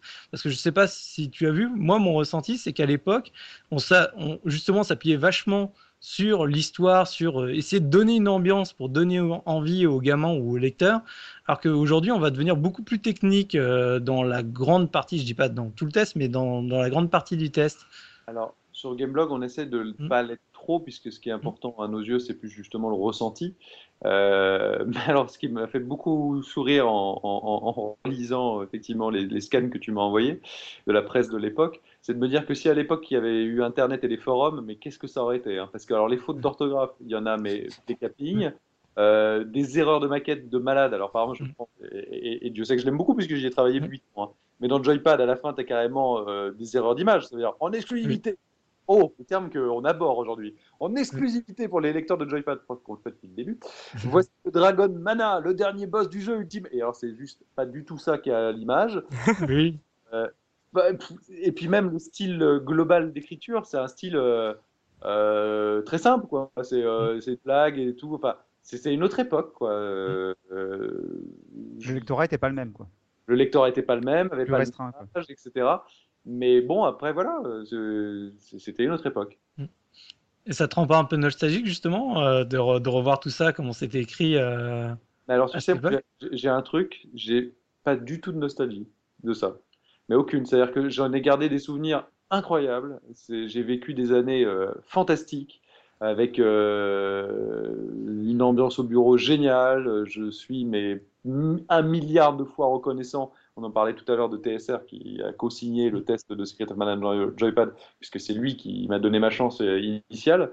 Donc tout ça, oui, bien sûr, mais moi je suis quelqu'un qui, aime bien avancer et penser à, au, présent et à l'avenir surtout. Et, quand j'ai tourné la page de Joypad, parce que je ne m'y retrouvais plus, je me sentais plus en phase avec ce magazine-là à, un moment, et bah, j'ai tourné la page. Et donc euh, aujourd'hui, moi, je m'éclate. Euh, aujourd'hui, j'arriverai pas à me sentir bien dans un magazine papier. C'est euh, pour moi aujourd'hui, c'est Internet. Internet, c'est de l'écrit. C'est si, si, le délire des gens, c'est de se faire des magazines comme à l'écrit, ils peuvent le faire. Euh, tu as, du son, tu as de la vidéo, tu as de l'interactivité, tu peux tout faire. Le champ des possibles est, immense. Tu as de l'instantanéité avec les qualités et les défauts que ça engendre. Euh, mais mhm. clairement, à aucun moment aujourd'hui, je n'aurais envie de relancer un magazine papier, mais genre jamais, j'en ai rien à foutre. c'est pour moi, ce n'est plus du tout une équation avec euh, ce que alors attention, hein, je ne dis pas du tout que les magazines papier qui existent encore aujourd'hui, même si la plupart je les lis plus, mais je trouve qu'il y en a qui sont vraiment de faire des efforts, genre des IG par exemple, c'est cool. Euh, ce que fait Pix Love, euh, même si c'est pas de magazine d'actualité, c'est vraiment bien. Et d'ailleurs, c'est la place aujourd'hui du papier, c'est de ne plus être mais plus dans les dossiers de fond, parce que eux ont le temps, etc. Parce que sinon, ils se feront constamment prendre par la réactivité d'Internet. Donc, il faut faire autre chose mais j'ai pas moi en tant que lecteur c'est plus ça que j'ai envie d'avoir j'ai envie d'avoir au coup pour coup mais je trouve qu'aujourd'hui même sur le net il y a des articles de fond sur des sites euh, très bien où il y a des dossiers qui prennent le temps etc donc euh, non j'ai aucune nostalgie je regarde ça avec euh, en revanche avec un petit sourire et, au contraire chaud au cœur parce que ça me rappelle une époque je vois les titres Secret of Mana donc qui ont été reprises je trouve ça d'un ringard absolu et je me rappelle que je trouvais ça extraordinaire Euh, malheureusement, Looping n'est pas là euh, aujourd'hui pour parler de Secret of Mana, mais euh, bon, on va quand même rester dans les anecdotes, même si c'est pas Papa Looping, ça sera les anecdotes de Professeur Oz. Professeur, est-ce que vous avez quelques anecdotes à propos de Secret of Mana? On serait peut-être passé à côté. Alors tout à fait, et puis on sera une sorte de manière de, de, boucler un peu la boue, parce qu'au début de l'émission, euh, Julien parlait justement euh, des origines de, Secret of Mana. Et euh, les origines, bon c'est vrai, qui étaient prévues à la base pour le support CD de la Super NES, mais moi je veux revenir plutôt sur les origines de la série Seiken Densetsu. Bon, on l'a dit, hein, le, premier c'est donc le, jeu qu'on connaît sous la forme de Mystic Quest sur Game Boy, mais il faut savoir qu'à la base, à la fin des années 80, il y avait une équipe de Square qui avait voulu développer justement un jeu qui s'appelait Seiken Densetsu pour le Famicom Disk System. D'accord. Sauf que en fait le projet était trop ambitieux, il aurait fallu pas moins de 5 disquettes pour, euh, pour faire le jeu. Est-ce que c'est la même équipe qui bosse actuellement sur Versus 13 ah. C'est pas beau ce que vous faites, monsieur. Pardon, vas-y, continue. Et euh, oui, alors donc tout ça pour dire oui, à la base, il aurait fallu à, peu près 5 disquettes pour faire, euh, pour faire le jeu. Donc ils ont dû revoir un peu leurs ambitions à la baisse et ils sont revenus à un jeu qu'ils ont simplement appelé Seiken avec un sous-titre qui s'appelle Gemak Knights. Euh, en français, euh, les chevaliers j'aime. Et ce jeu, en fait, c'est devenu donc le jeu qu'on connaît sous la forme de Mystic Quest sur Game Boy. D'accord. Et par la suite, donc le sous-titre Game Knights a disparu. Ce que j'ai oublié de dire, c'est qu'au départ, donc le projet s'intitulait Seiken The Emergence of Excalibur.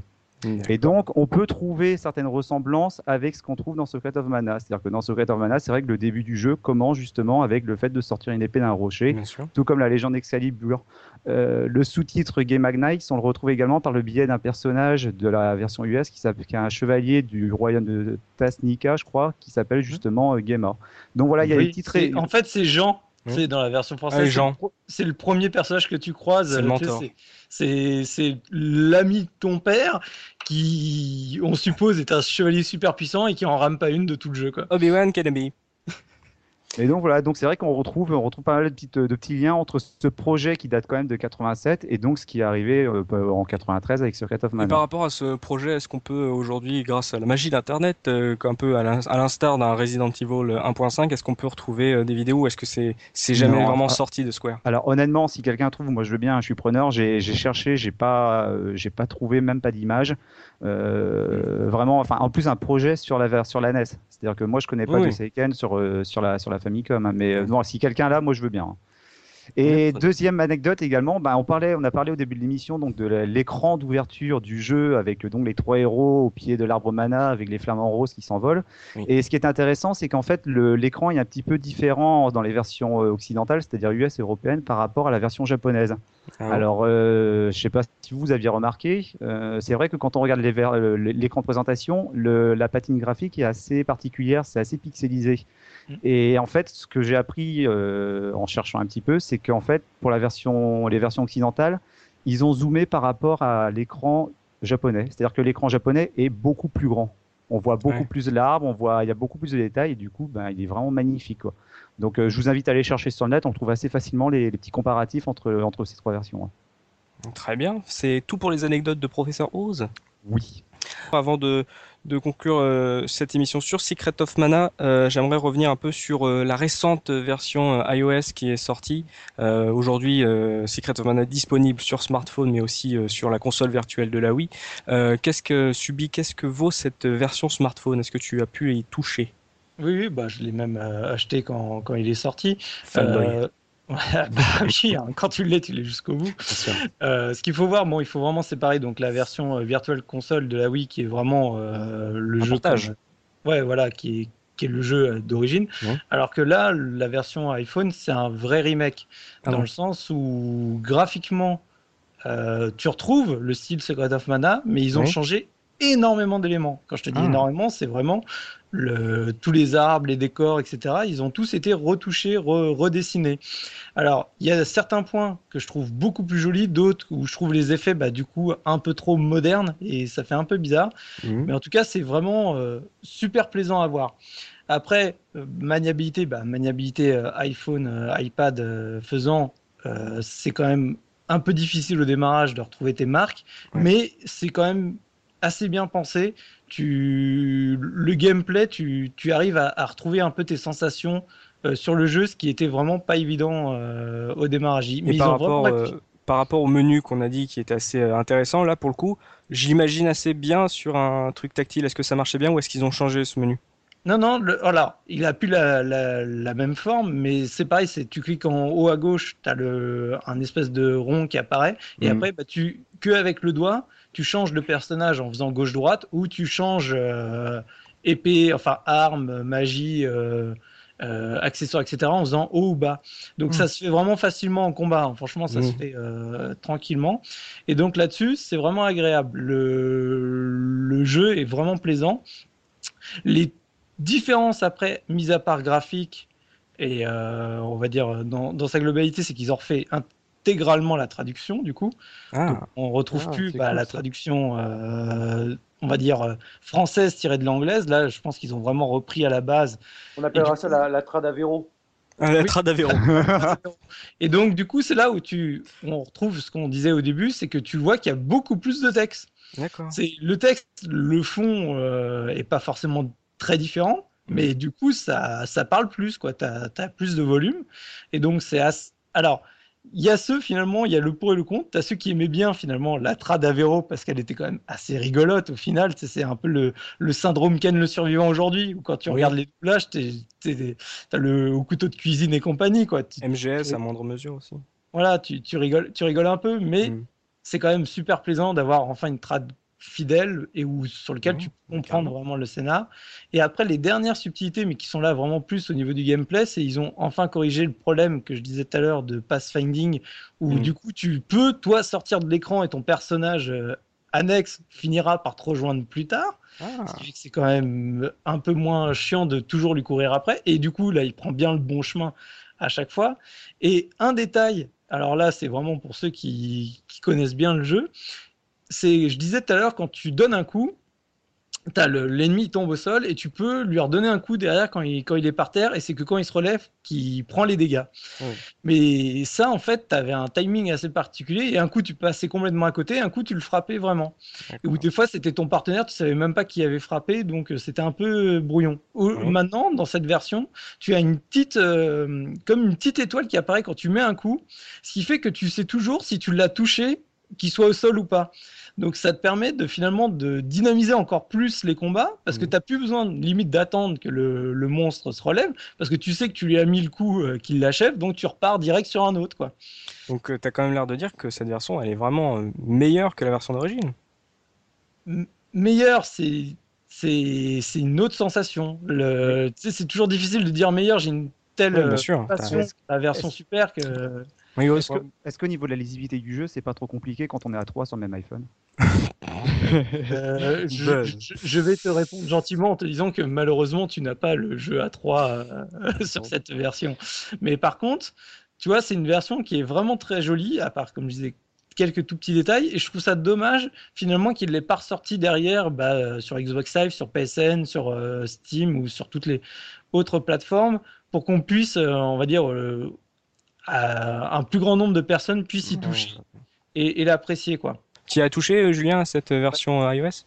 Bien sûr, ouais. Euh, dès que j'ai vu qu'il ressortait, boum, je l'ai pris. je vous avouerai être un assez grand détracteur des jeux smartphones qui essayent d'émuler des croix directionnelles. Généralement, c'est assez raté. Là, je dirais pas que c'est un enchantement, mais franchement, ça passe effectivement.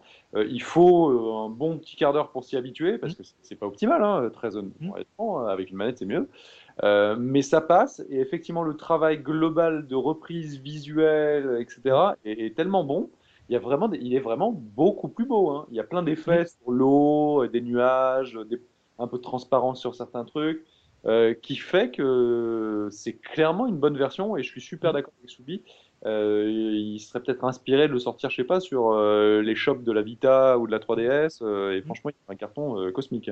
Et la, la, la, question à un million de dollars, si vous deviez conseiller Secret of Mana à un jeune joueur, vous, vous lui diriez joue plutôt à la, version d'origine ou à cette version iOS, Julien?